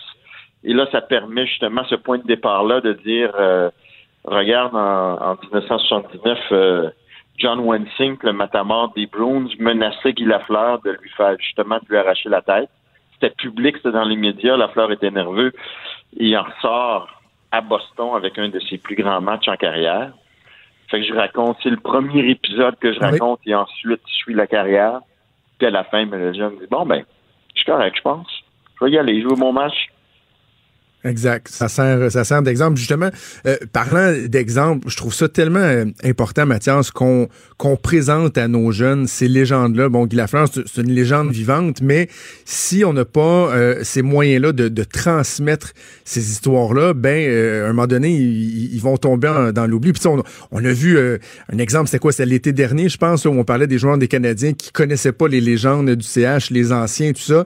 Ben, de dire à des jeunes, regarde, il y a, y y a des gens qui ont défriché avant vous, des personnages qui ont été très importants, et euh, c'est un moyen de les présenter, de les faire, de, de- faire vivre ces histoires-là? Moi, je pense qu'il y a deux points vraiment importants euh, dans cette histoire-là. Un pour les enfants et un pour les parents. Pour les enfants, évidemment, c'est la persévérance, c'est la passion de la fleur qui était tout le temps là, trois, trois heures avant les matchs. Pas qu'on demande aux jeunes d'arriver trois heures avant les matchs, mais euh, il y a eu un courage, il y a eu une persévérance. Puis pour les parents, on regarde le, le rôle des parents de Guy Lafleur. Ils ont été là, mais sans être là et sans mettre de pression non plus. Ils ont laissé Guy Lafleur s'approprier son sport. Puis ça, c'est tellement important. T'as tellement de parents qui veulent jouer à la place de l'enfant, qui mettent de la pression. Guy Lafleur, lui, s'est mis de la pression lui-même. Il n'y a Ok. jamais eu de père pour dire, et de mère pour dire, let's go, let's go, tu dois compter, tout ça. Il- comme je disais, il était là sans être là, mais il était là. Mais il appuyait seulement. Puis dans les grandes carrières, c'est souvent le cas aussi. Les parents sont là pour, pour, pour soutenir, mais c'est pas eux qui imposent. Exact, exact. Puis Mathias, moi, mon, fils euh, va avoir 9 ans, là, il est novice deuxième année, puis tu sais, on en voit des joueurs là que les parents leur imposent des entraînements à tous les jours à 8, 9, 10 ans. C'est la meilleure façon de décourager un jeune de jouer au hockey puis de faire en sorte qu'il va peut-être être bien bon, là, mais rendu à 11, 12 ans, il voudra plus rien savoir du hockey. Oui, oui. Puis euh, évidemment, là, c'est une autre époque. Euh, la fleur, c'était différent, mais quand même, c'est- les grandes lignes peuvent rester les mêmes. Puis évidemment, ben, dans le cas de la fleur, évidemment, ça reste unique comme histoire parce que c'est un monument. tu sais, Il y en a au Québec déjà, c'est difficile d'atteindre la Ligue nationale. Ben, les, des Guy Lafleur, sur un siècle et demi, il y en a trois. Il y a Maurice Richard, Jean Béliveau, puis il y a Guy Lafleur. Ouais. Fait qu'évidemment, on peut pas calquer puis dire euh, rentre dans une aréna en cachette euh, puis échange des heures de glace contre des travaux euh, à l'aréna, puis tu vas avoir une grande carrière. Mais c'est ça qui fait aussi le caractère unique de l'histoire de la fleur. Absolument. Eh, Dis-moi, Mathias, la démarche pour euh, revisiter l'histoire euh, de Guy Lafleur, comment tu t'y es pris? J'imagine il y, a- il y a du travail d'archives, il y a ta mémoire aussi pour avoir été témoin de certains de ces, ces- ces- ces événements-là. Puis as-tu l'occasion de t'entretenir avec euh, Guy Lafleur pour, pour le projet? Je, écoute, c'était une période où évidemment il y avait ses pépins de santé et tout ça. Lui a donné son accord au projet. Et euh, d'ailleurs, là, il doit avoir reçu le livre, j'ai hâte d'avoir ses commentaires. Mais il y avait tellement de documentation, justement, écrite, orale, que je pense pas qu'il aurait pu m'en ajouter davantage. Tout a tellement été dit sur lui que j'ai réussi à, à- à- à- collecter. Évidemment, le travail, c'est justement de synthétiser puis de trouver les bons, les bonnes informations puis les moments clés de sa carrière, parce que sinon j'aurais pu faire euh, 1000 pages. Fait que ça le gros du travail, de, faire le, le- le tri puis de cibler les bonnes histoires. Euh, Mathias, c'est une réflexion que je me faisais en lisant le livre. On sait à quel point euh, le club de hockey canadien euh, chouchoute son image, les relations publiques. On veut toujours bien protéger la, la marque de commerce. Dans le livre, on aborde de façon euh, très claire et bien détaillée à quel point la rupture entre le Canadien de Montréal et Guy Lafleur avait été euh, brutale, à quel point il a été traité de façon euh, cavalière carrément par l'organisation. Est-ce que tu t'as senti ou est-ce que tu penses que tu vas sentir un, un inconfort, un malaise de la part de, de, de l'organisation par rapport au, fait qu'on remet de l'avant ces événements-là? Ah non, pas du tout. Euh, ces faits-là ont été connus et, re- et relatés. C'est plus la même direction non plus. Euh, Maurice Richard aussi, ça a été difficile à l'époque. Guy Lafleur est un électron libre. Il est revenu dans le giron du Canadien d'ailleurs. Et euh, écoute, j'ai eu la collaboration des anciens Canadiens et tout ça. Fait que non, pas du tout. Euh, je pense pas. C'est de l'histoire ancienne. Ça fait partie de la légende. Euh, ça fait partie du Canadien, de l'histoire. Peut-être, mais je- j'en serais vraiment surpris. OK.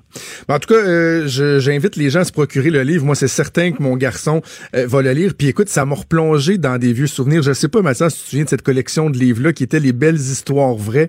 C'était des personnages qui étaient racontés aux enfants dans des espèces de, de bandes dessinées. Puis j'ai même ressorti la feuille de celle de... C'était Maurice Richard, un bon exemple de ténacité. Maurice Richard raconté aux enfants.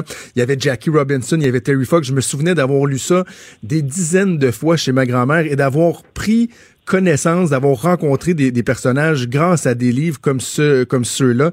Euh, et, donc j'ai vraiment espoir que euh, un livre comme le tien sur Guy Lafleur va, va faire euh, œuvre utile également et permettre à plein plein plein de jeunes de, de, de connaître Guy Lafleur.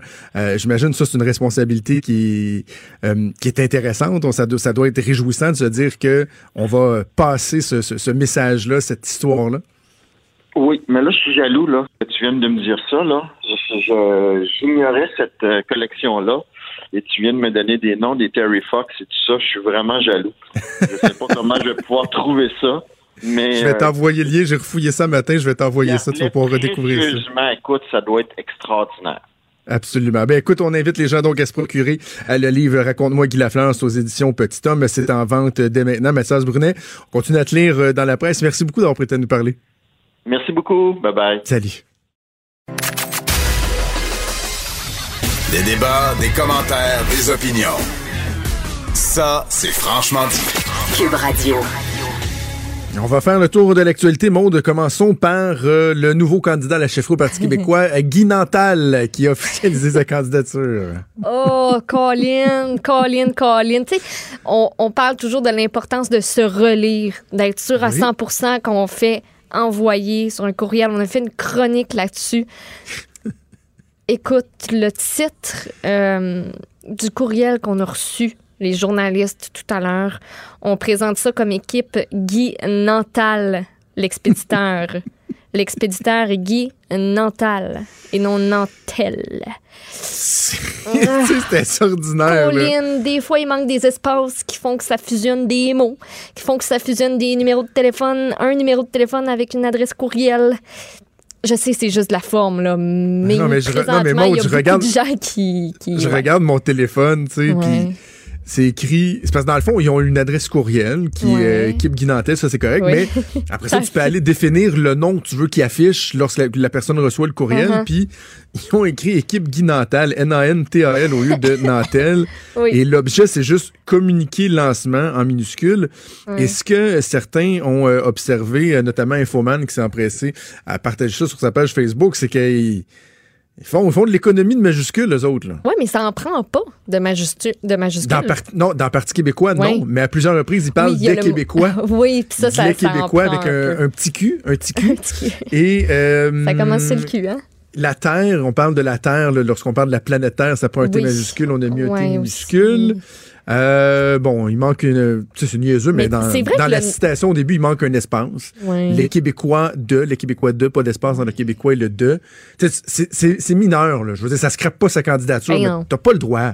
Non, c'est ça. Puis, me semble là, que moi, j'aurais aimé ça, là, faire une, une Marie-Chantal Toupin, de, une Chantal, Marie-Chantal Toupin, pardon.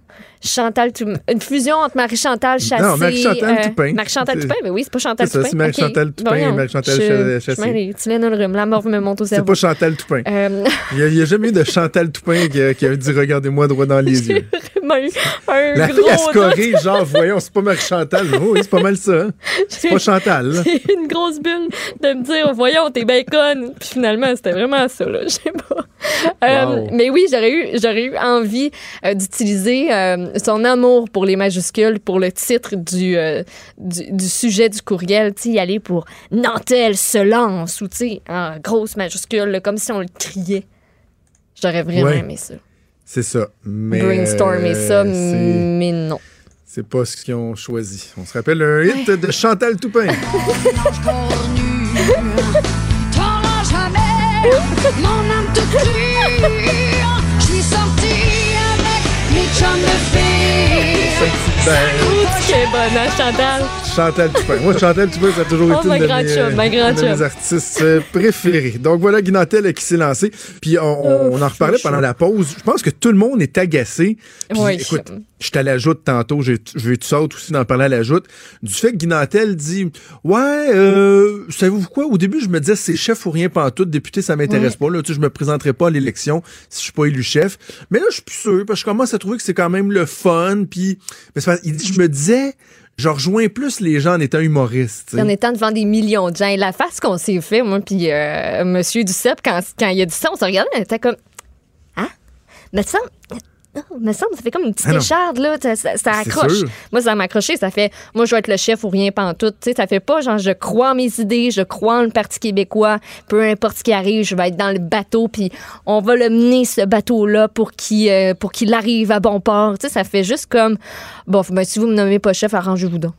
Ouais, c'est ça.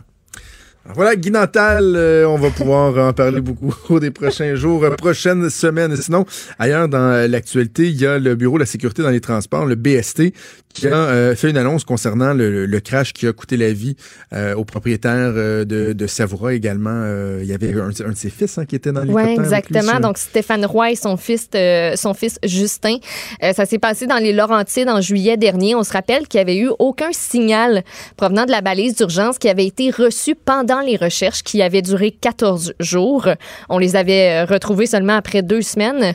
Le BST a identifié un problème avec la radio balise de repérage d'urgence qui permet donc aux autorités de retrouver plus facilement un appareil qui sera accidenté.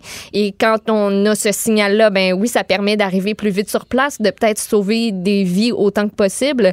Cette radio balise-là était en position arrêt. Elle était à off au lieu d'être allumée lorsque l'appareil a été retrouvé. Elle était en bon état, la radio balise. Mais à la suite de tests qui ont été effectués euh, sur cette dernière, le BST a remarqué qu'en cas d'impact, l'interrupteur de la radio balise peut basculer en position arrêt, ce qui la rend complètement inutile.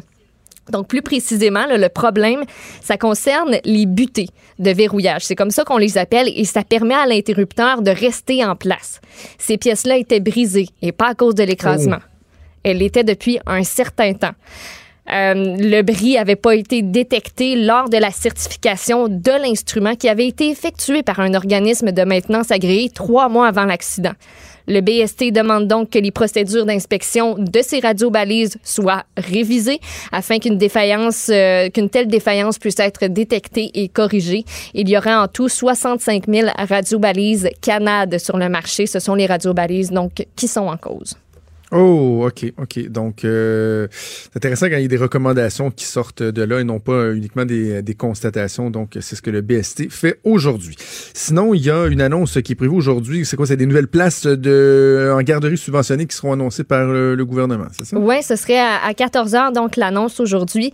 Le ministre de la Famille, Mathieu Lacombe, aussi le ministre du Travail, de l'Emploi et de la Solidarité sociale, et aussi ministre de la région de la Mauricie, Monsieur Jean Boulet, qui vont faire cette annonce.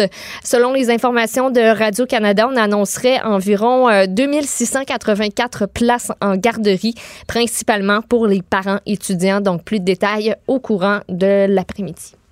C'est quoi cette histoire de semaine de relâche? Y a une commission scolaire qui veut abolir la semaine de relâche? Ben, pas vraiment. C'est un exclusif du Soleil ce matin.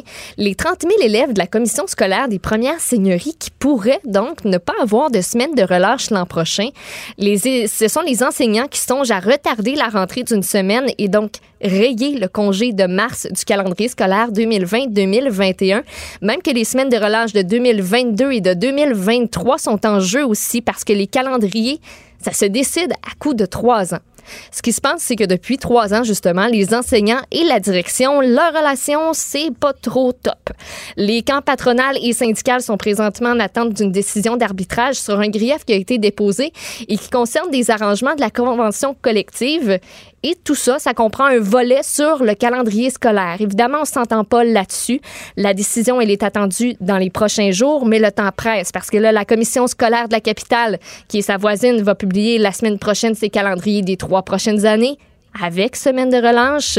Et s'il y a une entente, les semaines de relâche pourraient être réintroduites en chemin.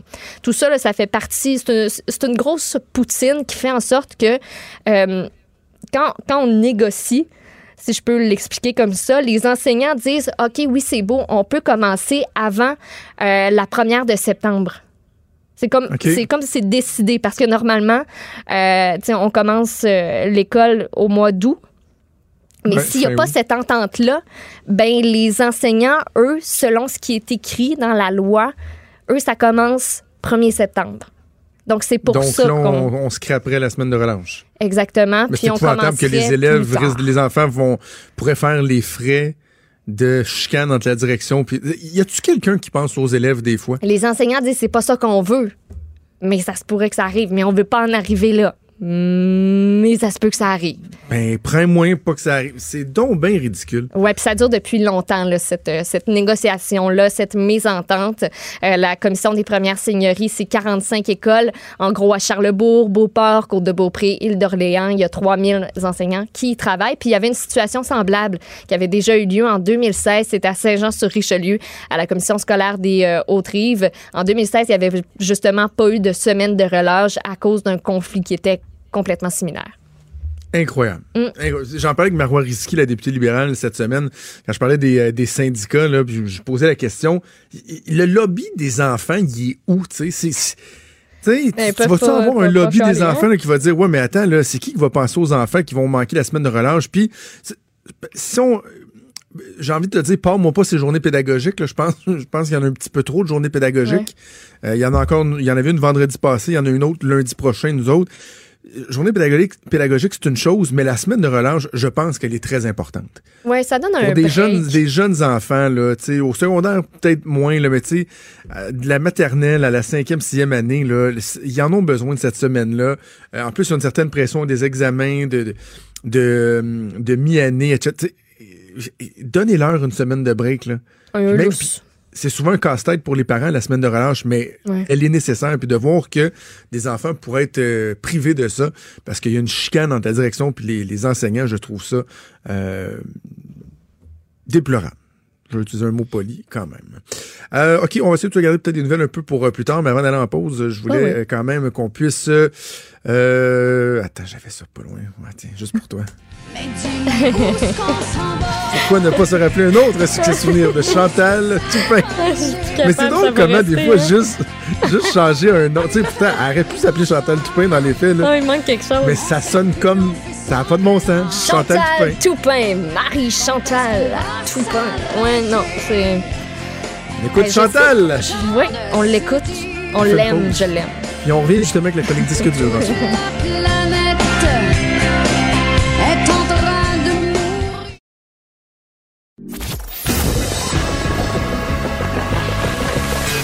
Franchement dit. Appelez ou textez au 187 Cube Radio 1877 827 2346.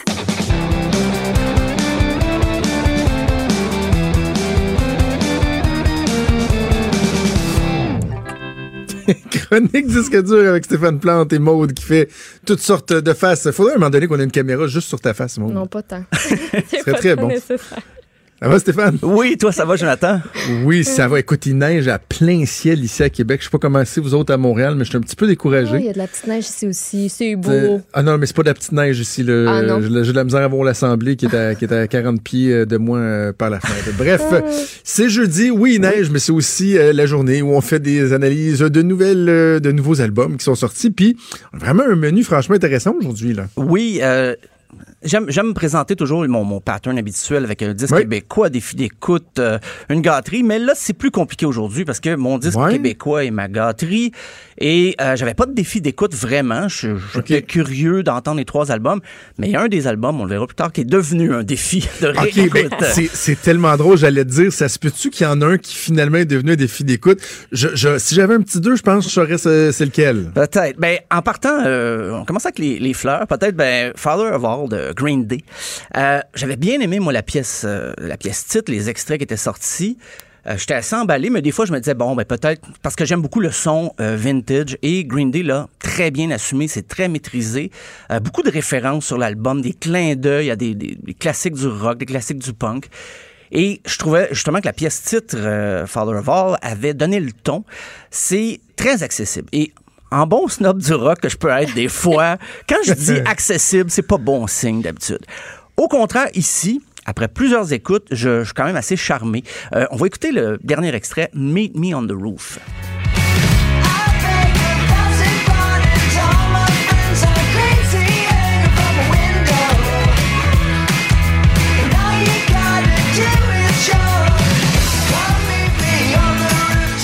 Hey, j'ai de la misère à reconnaître le- le- la voix. J'ai de la misère à, Oui. à reconnaître Green Day.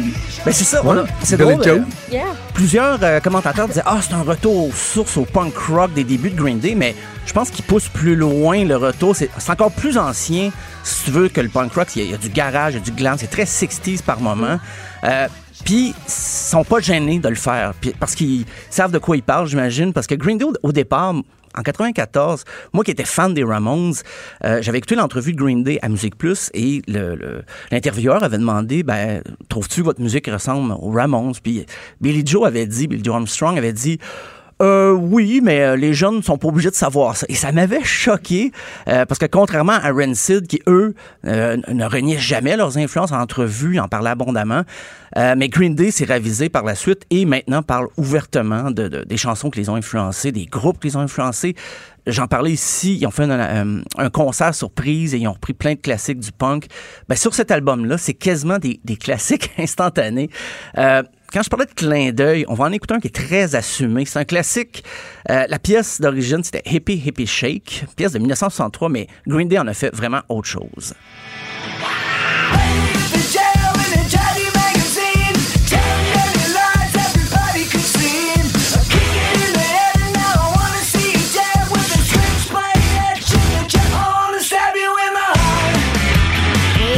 My God!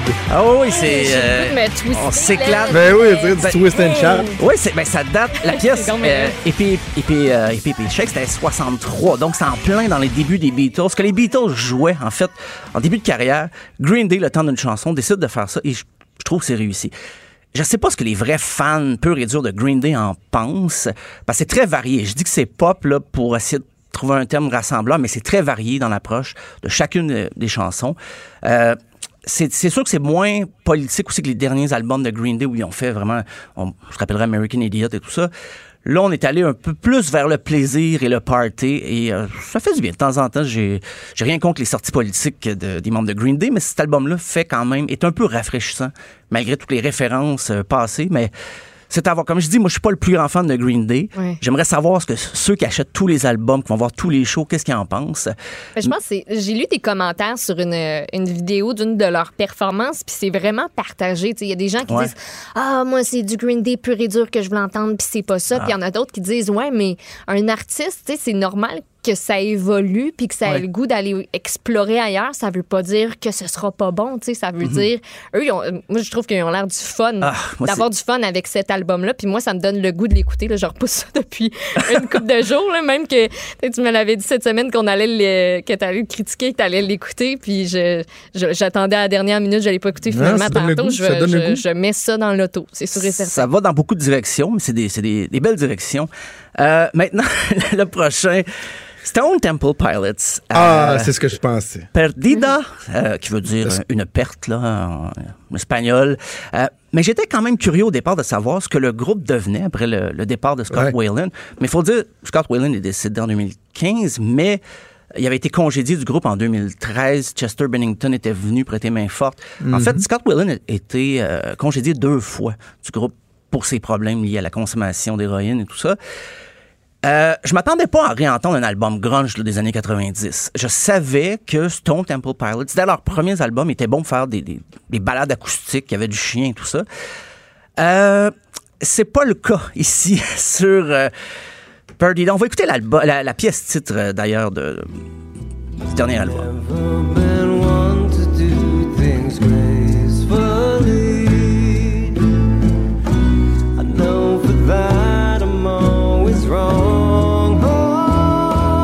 Ouais, j'en avais, je pense que c'est l'extrait que j'avais entendu moi aussi, puis euh, tu te demandes, euh, tu sais, je comprends un nouveau chanteur, puis t'as le droit d'aller ailleurs, puis tout ça, mais là, c'est pas, c'est pas Stone Temple Pilots, ça, là. là. Ah non, et puis, je veux dire, c'est quoi, mais c'est pas ça. J'ai pas fait exprès pour choisir la partie, mettons, la plus faible de la chanson. Non, non, je me suis forcé pour trouver peut-être ce qui était... Le hook. C'est le hook. C'est un, on, on se rappelle, c'est un single, cette chanson-là. Euh, écoute, des fois, j'avais... C'est tout en acoustique, là. Je vais le dire euh, tout de suite. Mais des fois, j'avais l'impression d'écouter un mélange entre la chicane et Mark Anthony. C'est... c'est- Il y a des arrangements, là. Parce qu'on essaye des fois, ah, un petit peu de, de- de guitare classique pour faire latino en début de pièce, mais là, ça commence et là, on retombe vraiment dans des patterns de des patterns de, de musiciens grunge qui se disent hey on va faire de l'acoustique ça va être ça va être révolutionnaire j'espère qu'en show c'est plus rock j'espère quand pour les fans mais je- en général je trouve pas ça très inspiré c'est comme si on jammait un peu dans toutes les directions c'est des, des enchaînements d'accords très convenus Euh, et là, le groupe, en plus, dans ses communiqués, annonçait que c'est un album un peu euh, introspectif pour euh, faire le deuil de Scott Whalen et tout ça. Je comprends peut-être qu'il était encore proche du groupe, mais ils l'ont quand même mis deux fois dehors. Et je trouve que c'est un peu du chantage émotif que de nous annoncer ça d'avance, dire Hey, avant d'être trop sévère, là, sachez que on est encore en deuil là, quatre ans plus tard. Et on, Ouais, va, c'est ça. on va écouter d'ailleurs l'extrait Three Wishes.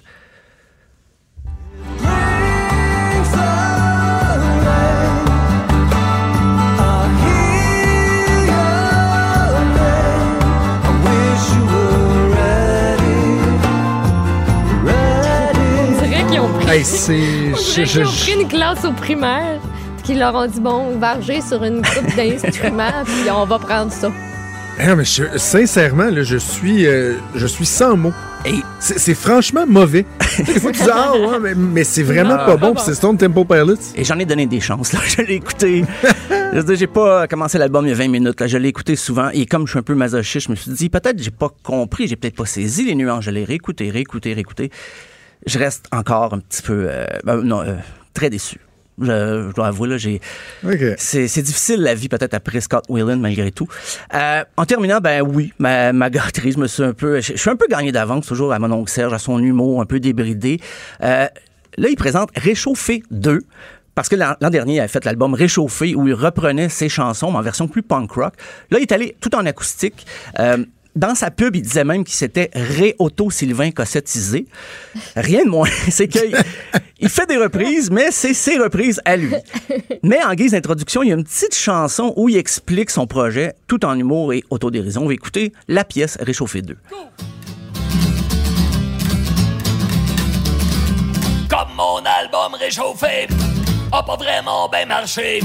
Me suis dit que je pourrais rien faire mieux si je chantais un réchauffé 2. Moi d'envie, je mets la mort basse. C'est mon secret pour que ça passe. Non, c'est pas comme les C'est l'humour de mon oncle Serge. Je, je sais, si on cherche un chanteur à voix, on repassera. C'est pas ça le but. Euh, mon oncle Serge veut exprimer ses, ses chansons, même en acoustique. Faut pas penser que c'est c'est un album smooth et tendre et tout. Non, non. Même en acoustique, il reste très punk dans son approche. Euh, ça écorche. Euh, petit bémol, parfois, c'est que les pièces, des fois, il reprend les pièces en acoustique des chansons qui l'étaient presque déjà dans l'enregistrement original. C'est surtout quand il reprend des chansons qu'il a faites euh, avec Anonymous, euh, avec euh, il a fait une chanson avec Barf aussi, mais là il reprend en acoustique, c'est c'est intéressant parce que ça change complètement. Et parmi les chansons justement qui a vraiment qui ont profité du, du changement en acoustique, c'est la pièce Chanteur engagé.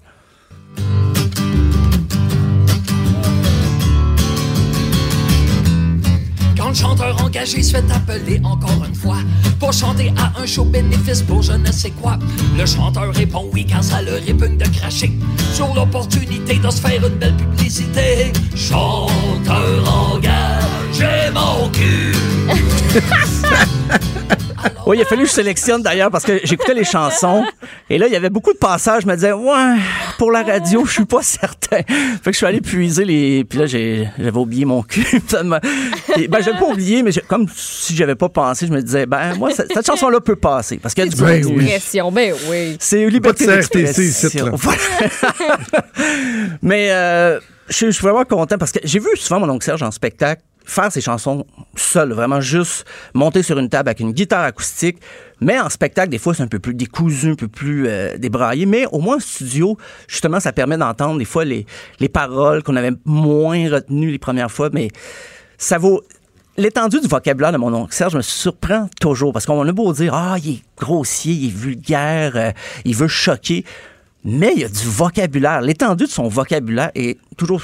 Chaque fois j'en suis surpris. J'ai écouté tous ses albums, mais il réussit toujours à nous surprendre. Donc c'est ma petite gâterie. Qui reste ma gâterie? Réchauffé 2 de mon Serge. Tu sais, je, je- je- je déteste pas mon oncle Serge, mais je suis pas sûr que je serais capable de me taper 10 tunes d'affilée, par exemple. C'est possible, c'est C'est possible. la voix qui est très... euh, c'est c'est travaillé, là. C'est- C'est écorché. C'est écorché, oui, oui, c'est tout à fait euh, dans, dans le ton. Euh, je te ferai une playlist de, de 10 chansons, si tu veux. Oui? Euh, Ok. Oui, parce que c'est- dans les albums, mais c'est un album acoustique, Réchauffé 2, mais ça sonne pas pareil d'une chanson à l'autre. L'approche qu'il fait, des fois, son, son picking, là, je peux être un peu technique là, par rapport à la guitare, c'est pas toujours pareil. Il va dans les balades, mais comme je dis, balade, ça veut pas dire romantique, ça veut pas... euh, Ah non, ça. non, non, ça reste un propos très... euh, Très dur parfois, mais toujours avec humour. Donc, euh, réchauffé Ok. 2 de mon oncle Serge. Également, on a parlé de Father of All, euh, Father of All, Father of Motherfucker de Green Day. Et euh, on a parlé de Perdida de Stone Temple Pilots. Et avant qu'on se quitte, permets-moi, s'il te plaît, de juste rétablir un peu. Rétablir la réputation de Stone Attends, Temple. Pilots. Oh, je vais À la mémoire chose de du plus. défunt euh, Stone Temple Pilots. ah, ah, ça fait du bien, là. Tu sais, C'est parce que on pouvait pas se laisser sur cette image-là de Stone Temple Pilot, de la musique d'ascenseur vraiment moche que tu nous as fait entendre. Alors, euh, Désolé. on va se quitter sur Tripping on a Hole in a Paper Heart. Merci Stéphane, on se parle demain. À demain. Franchement dit. Jonathan Trudeau. Et Maude Boutet. Appelez ou textez au 187 Cube Radio 1877 827 2346. Cube Radio. Le monde, on accueille un nouveau collaborateur qu'on va pouvoir Oui. euh, entendre à toutes les semaines. Vous l'avez entendu dans d'autres émissions, notamment euh, Mhm. là-haut sur la colline, à plusieurs euh, reprises, avec Mario Dumont également. C'est euh, mon collègue Michael Labranche, qui est producteur de contenu chez Numérique, Oui. mais surtout euh, une des personnes derrière la fameuse zone ASNAT. Exactement. Salut, Michael. Salut, ça va? Oui, ça va. Content de t'avoir dans le show. Très content aussi. Parce qu'on se voit, on se parle à longueur de journée, parce qu'on est voisins de bureau, et je, je suis souvent témoin de ton travail. Mais t'es, souvent le, le cobaye. Oui, des fois, je suis le cobaye. ouais, ouais. Des, des C'est souvent sur, tests. sur toi que je teste les, choses. là. Et des fois, on, euh, tantôt, euh, c'est qui qui disait ça? C'est Simon Clark, le, le photographe du journal, qui disait cette semaine, on dirait que Michael, il est constamment en train d'écouter tu sais, une série humoristique. Là. on l'entend, il Ouais. part à rire. Dit, Ouais, j'ai-tu manqué une bonne joke? Guy Nantel, est en train de faire un numéro, quelque chose, tu sais, Guy Nantel. Puis Ouais. là, non, c'est qu'il il C'est est juste une commission parlementaire. C'est juste une commission parlementaire. Ah, écoute, on va commencer avec euh, tes projets. Tu nous parles Oui. d'abord d'une nuit de la poésie entre Véronique Yvon et, et- Jean-François Robert. Ben, c'est pas tout à fait une nuit de la poésie, mais je sais pas si t'étais là vendredi. Au Bayon. Ça passait quand même sous silence, le baillon. Euh, personne n'en a Oui, ben, parlé. il y a un article qui finit par faire jaser un petit peu, mettons. là, mais- Oui, c'est ça. Mais euh, pendant la période de questions, Véronique Yvon, qui est la porte-parole euh, du Parti québécois en matière d'éducation, a évidemment questionné Jean-François Roberge, le ministre de l'Éducation, et elle s'est mise tout d'un coup à faire des, des, des rimes en- dans sa question. Et, euh, Voulu ou- Voulu. Et euh, Jean-François Ok. Roberge répliqué du tac au tac avec des rimes aussi. Non. Et c'est pour ça que j'appelle ça... euh, on aurait dit un, un battle de rap. En Mais c'était pas commission ça. parlementaire. Oui, mais en- pendant la période de questions. Cool. Fait que, euh, on peut écouter ça. un peu plus de temps pour faire mieux pour les enfants. Un peu plus d'éducation, un peu moins de baillons. Un peu plus d'explication, un peu moins d'improvisation. Un peu plus de considération pour les régions, un peu moins de centralisation. Monsieur le Président, un peu moins de mauvaises dépenses, une meilleure gouvernance. Un peu moins d'opposition, un peu plus de contribution. On pourrait continuer comme ça. Ça peut être le festival. Hey, fort! Bravo, Monsieur Robert. Il, était quelle heure? il était, il était le matin, très tôt en fait. C'était dans nuit, en plus. Non, c'était c'était la période de questions. Ok, c'était le vendredi. Ok, ok, ok. Oui, oui. C'est qu'il était donc tôt, le fun. Mais, mais Jean-François Roberge, euh, il y a une bonne répartie. Je sais Oui. pas si, si tu te souviens quand il avait fait Séraphin en, rép- oui. en répondant à Marois. Qui peut quand même euh, Qui? très impressionnant quand même. Très bon, très bon. Je me demandais à quelle heure c'est arrivé parce que, tu sais, les baillons, souvent, on regarde moins ça quand c'est tard la nuit. Et il fut une époque, ça a beaucoup changé, les mœurs ont changé, mais il fut une époque où ça siégeait tard et il était pas rare de voir des petits dérapages avec des odeurs d'alcool au Salon Bleu Oh, et ah ouais, dans mais les toi, connu parlementaires. plus, Moi, j'ai euh. connu ça. Moi, j'ai connu la fin de cette période-là. Je pourrais même vous raconter une fois où euh, on avait un parti politique je n'aimerais même pas le j'aimerais pas personne, puis je n'aimerais même pas le parti. Euh, qui faisait un, un filibuster qu'on appelle, là, donc qui faisait un, un barrage là, dans le cadre de notre projet de loi. On était en, en commission parlementaire à comme 8-9 heures le soir. Et là, à un moment donné, il y a un député qui est arrivé et qui s'est mis à narguer l'autre parti d'opposition OK. Qui était c'est un, un recherchiste. Il a, il a commencé à narguer un recherchiste, en fait. Et euh, ça a fini en poussaillage dans la commission parlementaire. Voyons. Ah ouais, c- comme les, Le- les parlements euh, Ouais, ukrainiens. mais, mais- et, euh, mais on n'a rien vu à la caméra. Ça se passait comme à l'écart des caméras. Et là, il y a un de ses collègues députés qui l'a sorti de là. Et là, il y avait une lettre d'excuse qui avait été envoyée au recherchiste. Écoute, il était rentré là, rond comme un ballon. Eh boy. Puis il a décidé qu'il venait écœurer l'autre partie, puis Hey, ça C'était ressemble pas à une beau. sortie de bar, ça, cette c'était affaire-là. pas chic. Je vous retrouverai le nom, je vais vous l'enverrer, c'était qui, là, le député. Wow. Alors euh, voilà, sinon il y a Éric Kerr qui a parlé du taux de participation des élections scolaires Ouais. euh, en faisant des comparaisons avec les euh, notes de son fils. Il aime beaucoup parler de, de ses enfants dans Oui. le cadre de ses entrevues, Mais il, Éric. il est très Euh, coloré, hein, le député de la Pelletrie. Oui. Puis, puis moi, c'est ce que j'aime personnellement pour mon travail, parce que c'est ce que, Oui. que je veux ressortir, en fait, des, des éléments drôles de tout ça. Et euh, il faisait allusion au fait que euh, un collègue de l'opposition lui avait rappelé que eux avaient été élus avec 66 de, de taux de participation. Donc, est-ce que c'était aussi légitime que les élections scolaires qui, eux, étaient à 5% Et la comparaison qu'il a fait avec les notes de son fils, pour vrai, je, je suis parti à rire. Tu sais, tu, te- te- tu parlais tantôt de que je partais Oui. à rire devant mon ordinateur, mais ça, c'est vraiment un des moments où je regardais ça, puis j'étais, ça a donc bien aucun bon sens qui dit ça, mais c'est tellement drôle, on peut l'écouter. Et j'ai entendu un collègue dire Ah, il y a 66% de taux de participation, on n'a pas trop trop à parler. OK. Je comprends, je suis d'accord. 66, on ne peut pas s'enorgueillir de ça. Et oui, on doit travailler à augmenter ça.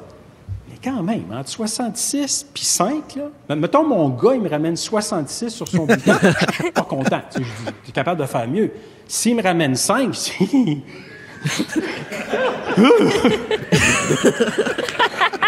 C'est lui, ça, le petit bruit. Oui. C'est bon. C'est les journalistes qui rient en arrière? C'est l'opposition, en fait. OK, c'est l'opposition Oh, parce que c'était en chambre. Je pensais que c'était en point de presse. Oh, mais wow. mais- mais c'est parce qu'il a totalement raison, premièrement. là. Ouais, oui. Tu sais, on s'entend que Absolument. 66 tu tu donnes pas Tellement. 20 pièces pour qu'il aille s'acheter des bonbons dépanneurs, là, mais à 5 là, tu sais, c'est... Il y a un autre extrait aussi, je l'ai- je l'ai pas mis, mais il dit Quand c'est rendu que tu connais tes électeurs par leur nom, leur nom de famille. T'es capable d'appeler toutes les personnes Ouais, qui ont ça. voté pour toi pour, Les euh, pour les remercier. Ah, fait du bien d'entendre Éric Kerr parce qu'on l'entend Ouais. plus beaucoup, honnêtement, depuis qu'il Ouais. est devenu ministre. Il était pas mal plus euh, vocal et disponible euh, dans l'opposition. Moi, c'est un, un parlementaire avec qui j'ai un très bon lien depuis, euh, depuis des années. J'ai jamais eu de difficulté à le rejoindre, que ce soit autant pour du off the record que pour des entrevues ou quoi que ce soit. C'est pas mal plus tough.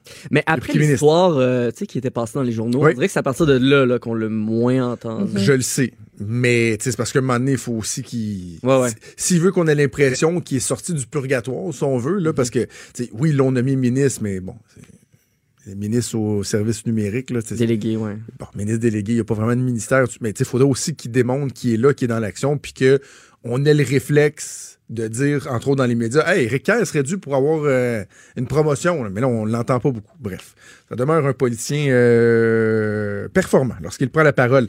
Parlant de performance, je sais que c'est Oui. pas mal une de tes euh, préférées. Ben- Marie-Chantal Chassé. Ben, c'est que, tu l'aimes beaucoup, beaucoup, beaucoup. En fait, c'est un peu une fixation même. Mais non. Non? Mais c'est que elle a une énergie Ça, ça, ça contagieuse. sonne malsain, là. Moi, c'est ça. Ah non, non, mais c'est plus une énergie contagieuse? Fixation professionnelle, je veux dire. J'aime son énergie. T'aimes son- Puis, euh, Tu trouves qu'elle a, une- elle a une belle énergie. Une belle énergie. Puis euh, quand elle était euh, ministre de l'Environnement, elle a fait parler d'elle. Elle était ministre, elle? Oui. Quelques semaines. Euh, J'ai dû cligner des yeux. T'as attrapé le virus Oh, de excusez, excusez. Et euh, depuis ce temps-là, elle est devenue présidente de la commission euh, de la relation avec les citoyens. Ouais. Et euh, de la manière qu'elle préside Marie-Chantal Chassé, c'est vraiment... euh, elle est très... euh, un camp de jour. Non. Non, Euh, de un est très non? active dans son rôle de présidente. Ouais. Et euh, j'avais déjà sorti aussi un extrait que, justement, elle, elle- elle est comme active dans les échanges des députés entre eux. Ouais. Mais, tu sais, elle fait des Mhm. Ah ouais. Elle Mhm. commente, là. Euh, elle commente. Et donné, Marc Tanguay avait comme fait Oui, Madame la Présidente, voulez-vous intervenir ou ça? Puis ça- je l'avais mis sur zone Asnat. Mais là, cette semaine, tu sais, ça faisait euh, quelques. De quoi? Depuis décembre qu'on n'avait pas eu vraiment de commission parlementaire et tout ça. Et je m'étais ennuyé de Marie-Chantal Chassé, fait que je me suis dit, je vais aller regarder un petit bout de commission. Ça a pas pris 30 secondes que j'ai réussi à trouver un petit moment dans la commission que c'est juste magique. Elle explique aux députés qu'il faut attendre avant de parler parce que la caméra est pas sur eux et c'est difficile pour les citoyens nombreux qui écoutent à la maison euh, qu'il faut attendre et que euh, ça donne un échange magique. Écoutez ça. Il y a juste cet élément-là où est-ce que le citoyen tout à coup entend la voix du ministre, le ministre n'est pas à l'écran, le curateur intervient, le curateur n'est pas à l'écran, le ministre... Je veux juste que vous soyez conscient qu'on fait ce travail-là pour, euh, pour notre population, pour nos citoyens. J'aime la fluidité, sauf que je suis pas certaine que les citoyens qui sont intéressés par le projet, puis moi j'en serais, euh, ils peuvent facilement suivre de cette façon-là. Est-ce que je suis bien à l'écran, Madame la Présidente? Euh, mais- ben là, c'est encore moi qui ris en ce moment.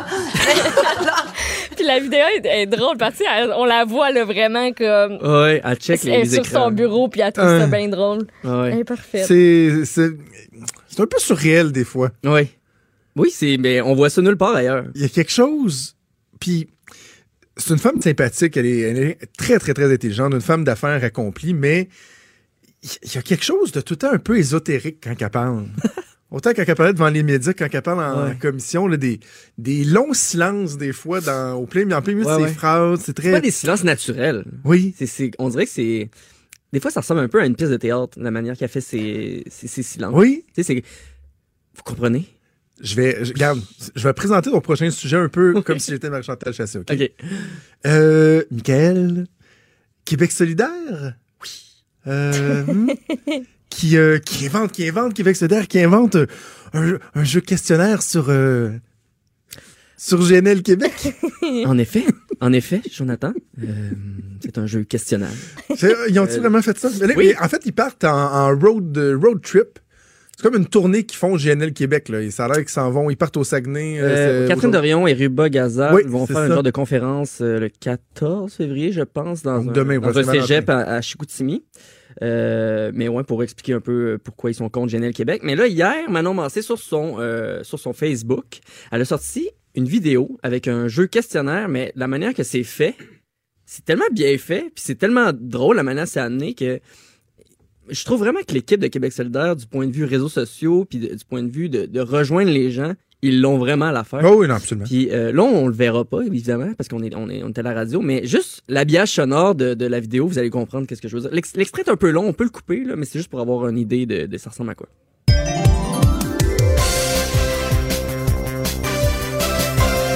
C'est parti. Ce n'est pas vrai de penser qu'à court terme et même à moyen terme, le gaz naturel ne sera pas nécessaire et ne sera plus nécessaire. Deuxième citation. On ne peut pas dire que le GNL va venir prendre la place des énergies renouvelables. Au contraire. Bon. Euh, J'ai tendance à penser que la première affirmation vient euh, de GNL Québec, ou en tout cas. Et la deuxième vient hmm, du gouvernement de la CAQ. Non. Pas penser. Là, c'est la bonne réponse. Ben oui, c'est ça, mais c'est. Ça se l'air fake ou. Euh... Ben, tu sais, tu vois, c'est pas un vrai jeu télévisé, mais. Non, non, mais je veux dire, comme Manon Massé, c'est-tu vraiment trompé, tu penses, ou c'est scripté? Ben, au début, je pensais que c'était stagé, mais après ça, elle a comme une coupe de bonnes réponses, puis elle justifie qu'elle a déjà entendu le premier ministre, puis tu vois que OK, OK. ça a l'air vrai, mais le jeu, c'est lobbyiste ou ministre. J'adorerais. Là, faut qu'elle. J'a- J'aimerais vraiment ça, participer aux, aux réunions de Québec solitaire, au brainstorm. Oui. J'aimerais ça voir comment ça se passe. Être un Mhm. petit oiseau. Parce que ça, c'est un des concepts qui qu'ils ont sorti, mais. Ben oui. Ils ont, ils ont sorti aussi le play-by-play, tu sais, qui, euh, qui regarde. Juste à dire, t'as dit Québec solitaire au lieu de Oh, Québec solidaire. J'aime même pas. Je pense pas qu'ils aiment ça. Leur but, c'est pas d'être solitaire, mais d'être solidaire. D'ailleurs, il y a Guy Nantal qui est en entrevue à LCN au moment où on se... Avec Chantal. Tu disais quoi, Michael? Est-ce que... Moi, je dis rien. Qu'il avait sorti plusieurs concepts intéressants, dont le play-by-play où euh, il y a le, le ministre qui s'assoit devant euh, l'ordinateur, puis il commente en temps réel une intervention ou peu importe. Puis je trouve que ça, ça aide les gens à comprendre. Et d'ailleurs, Catherine Dorion l'avait fait avec euh, Nathalie Roy. Oui, une vidéo qui a a légèrement ça. fait Ça a mal- de ça a mal discuter, viré, par exemple. Qui a donné une entrevue assez épique ici euh, dans l'émission entre Catherine Dorion et moi. Je pense que c'est une des entrevues que j'ai le plus aimé faire euh, dans les euh, deux dernières années. En tout cas, plus l'ai que celle avec euh, l'autre gauche là, cette semaine. Oui. Euh, Ah, ça donc, a pas bien été, ça non plus. non, mais écoute, je, reçois- je reçois encore des messages. J'en ai encore Ah ouais. reçu 5-6 pendant On a deux l'émission. Ils grosses sont- semaines, hein? Il y a des gens qui ne décrochent pas, là. Hey, imagine si on pogne un camionneur qui tripe sur le gars louche avec qui j'ai fait l'entrevue. Lui, il est comme doublement en sacrement contre nous autres, là. Toi qui as mis le feu au poudre avec les camionneurs vendredi. Là, moi, avec les, les, les- les gens louches. Ah, d'accord. Ouais, mais Maud, euh, roule à 120 quand on est dans tempête, là. Ouais, c'est Ouais. ça. C'est à 120 qu'il faut que tu roules. Ben Hey, oui. ton dernier sujet, c'est euh, Simon Jolin Barrette. euh, ah oui, qui, oui, oui. les- moi, les propos blessants. là, Ah ouais. Ils peuvent-tu changer le thème? Quand il y a des mots non parlementaires, là, Ouais. tu sais, c'est que les parlementaires n'ont pas le droit de, de- de dire des propos blessants. Donc, Ouais. les leaders se servent toujours de ça pour intervenir auprès du président de l'Assemblée nationale. Ça, ça donne des moments un peu bizarres. Mais c'est surtout pas sincère. tu sais, Ah non, c'est ça. Venant de pas blesser pour de vrai, là. qui est le leader parlementaire de la, de la CAQ, tu sais, il, s'est levé la semaine dernière pour euh, Boss des Bécosses, qui a été retiré et ajouté aux propos non parlementaires. On peut l'écouter d'ailleurs. Boss des Bécosses, on parle du premier ministre du Québec, Monsieur le Président. C'est blessant. 35-7, Monsieur le Président, vous devez proscrire ce terme ici et demander à la chef de deuxième ordre d'opposition de retirer. Boss des Bécosses, c'est blessant. Mais c'est vrai que c'est pas parlementaire. C'est pas parlementaire, mais ouais, c'est ça. Faut que tu trouves un autre terme que blessant, parce que tu te fais dire Boss des Bécosses, euh, t'es pas blessé, là. C'est ça. Mais c'est parce que le règlement, c'est ce qui spécifie les Ouais. termes blessants. Tu sais, on disait que ça, ça a pas l'air sincère. Et là, j'ai un autre extrait que, que, je- que je vais te montrer. C'est euh, Pierre Arcan qui dit Jolin Barretté, en voulant Oui. dire de, de, Ah, de, comme de botcher une réforme ou euh, quelque chose comme ça. Et là, Simon Jolin Barrette se lève, dit qu'il s'est ble- qu'il se sent blessé, mais tout le monde rit après. C'est un gouvernement de la chicane et des réformes Jalais Barreté. Monsieur le leader du Président, je crois qu'il devrait le retirer. J'en- suis blessé, Monsieur le Président. Monsieur le... Ah oui, il est vraiment, il est vraiment blessé. Très blessé.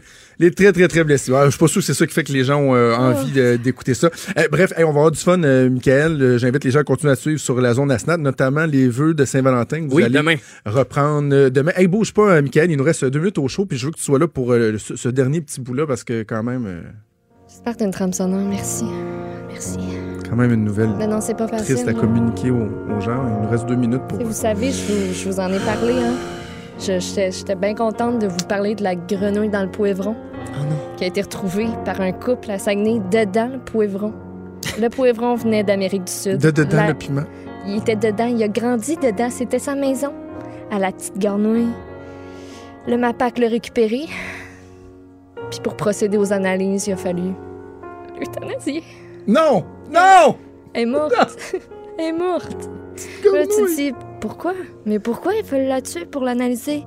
Mais je sais pas. Mais ce que je sais, c'est qu'il fallait qu'on s'assure que tout était correct pour les gens qui ont peut-être mangé un bout du piment. C'est tout. Tu n'aurais pas pu faire des tests sur la grenouille vivante? Je me suis posé La strapper. Il strappait les cuisses de grenouille. puis- L'envoyer au Thomas Tam après. Ah! Oh! Oh, la grenouille Ben, est morte. ça. Oui, et tout porte à croire que la grenouille a parcouru, a parcouru des milliers de kilomètres à bord de son poivron pour atterrir à Saguenay. Ça doit faire un saut quand même. Faire- Moi, j'aurais vomi sur le champ. Si vous avez la chance, là, allez, allez écouter Bon. le reportage de Radio-Canada avec les témoignages Oui, de ces absolument. deux euh, Allez-y. bons samaritains pour cette grenouille. Allez-y ou pas. Dans mon cas, ça va plus. être pas. Oui. Hey, merci, Michael. Merci, Maude. Maude, on se reparle demain. Merci à Joanie Henry à la mise en onde et à Véronique Morin à la recherche. Restez des nôtres dans quelques minutes. Sophie s'en vient. Et à midi 5, Guy Nantal ou Guy Nantel, on ne le sait plus, sera en entrevue donc en studio à Cube Radio avec Sophie Durocher. Nous, on se donne rendez-vous demain à 10h. Salut. Cette émission est maintenant disponible en podcast. Rendez-vous dans la section balado de l'application ou du site cube.radio pour une écoute sur mesure en tout temps. Cube Radio, autrement dit. Et maintenant, autrement écouté.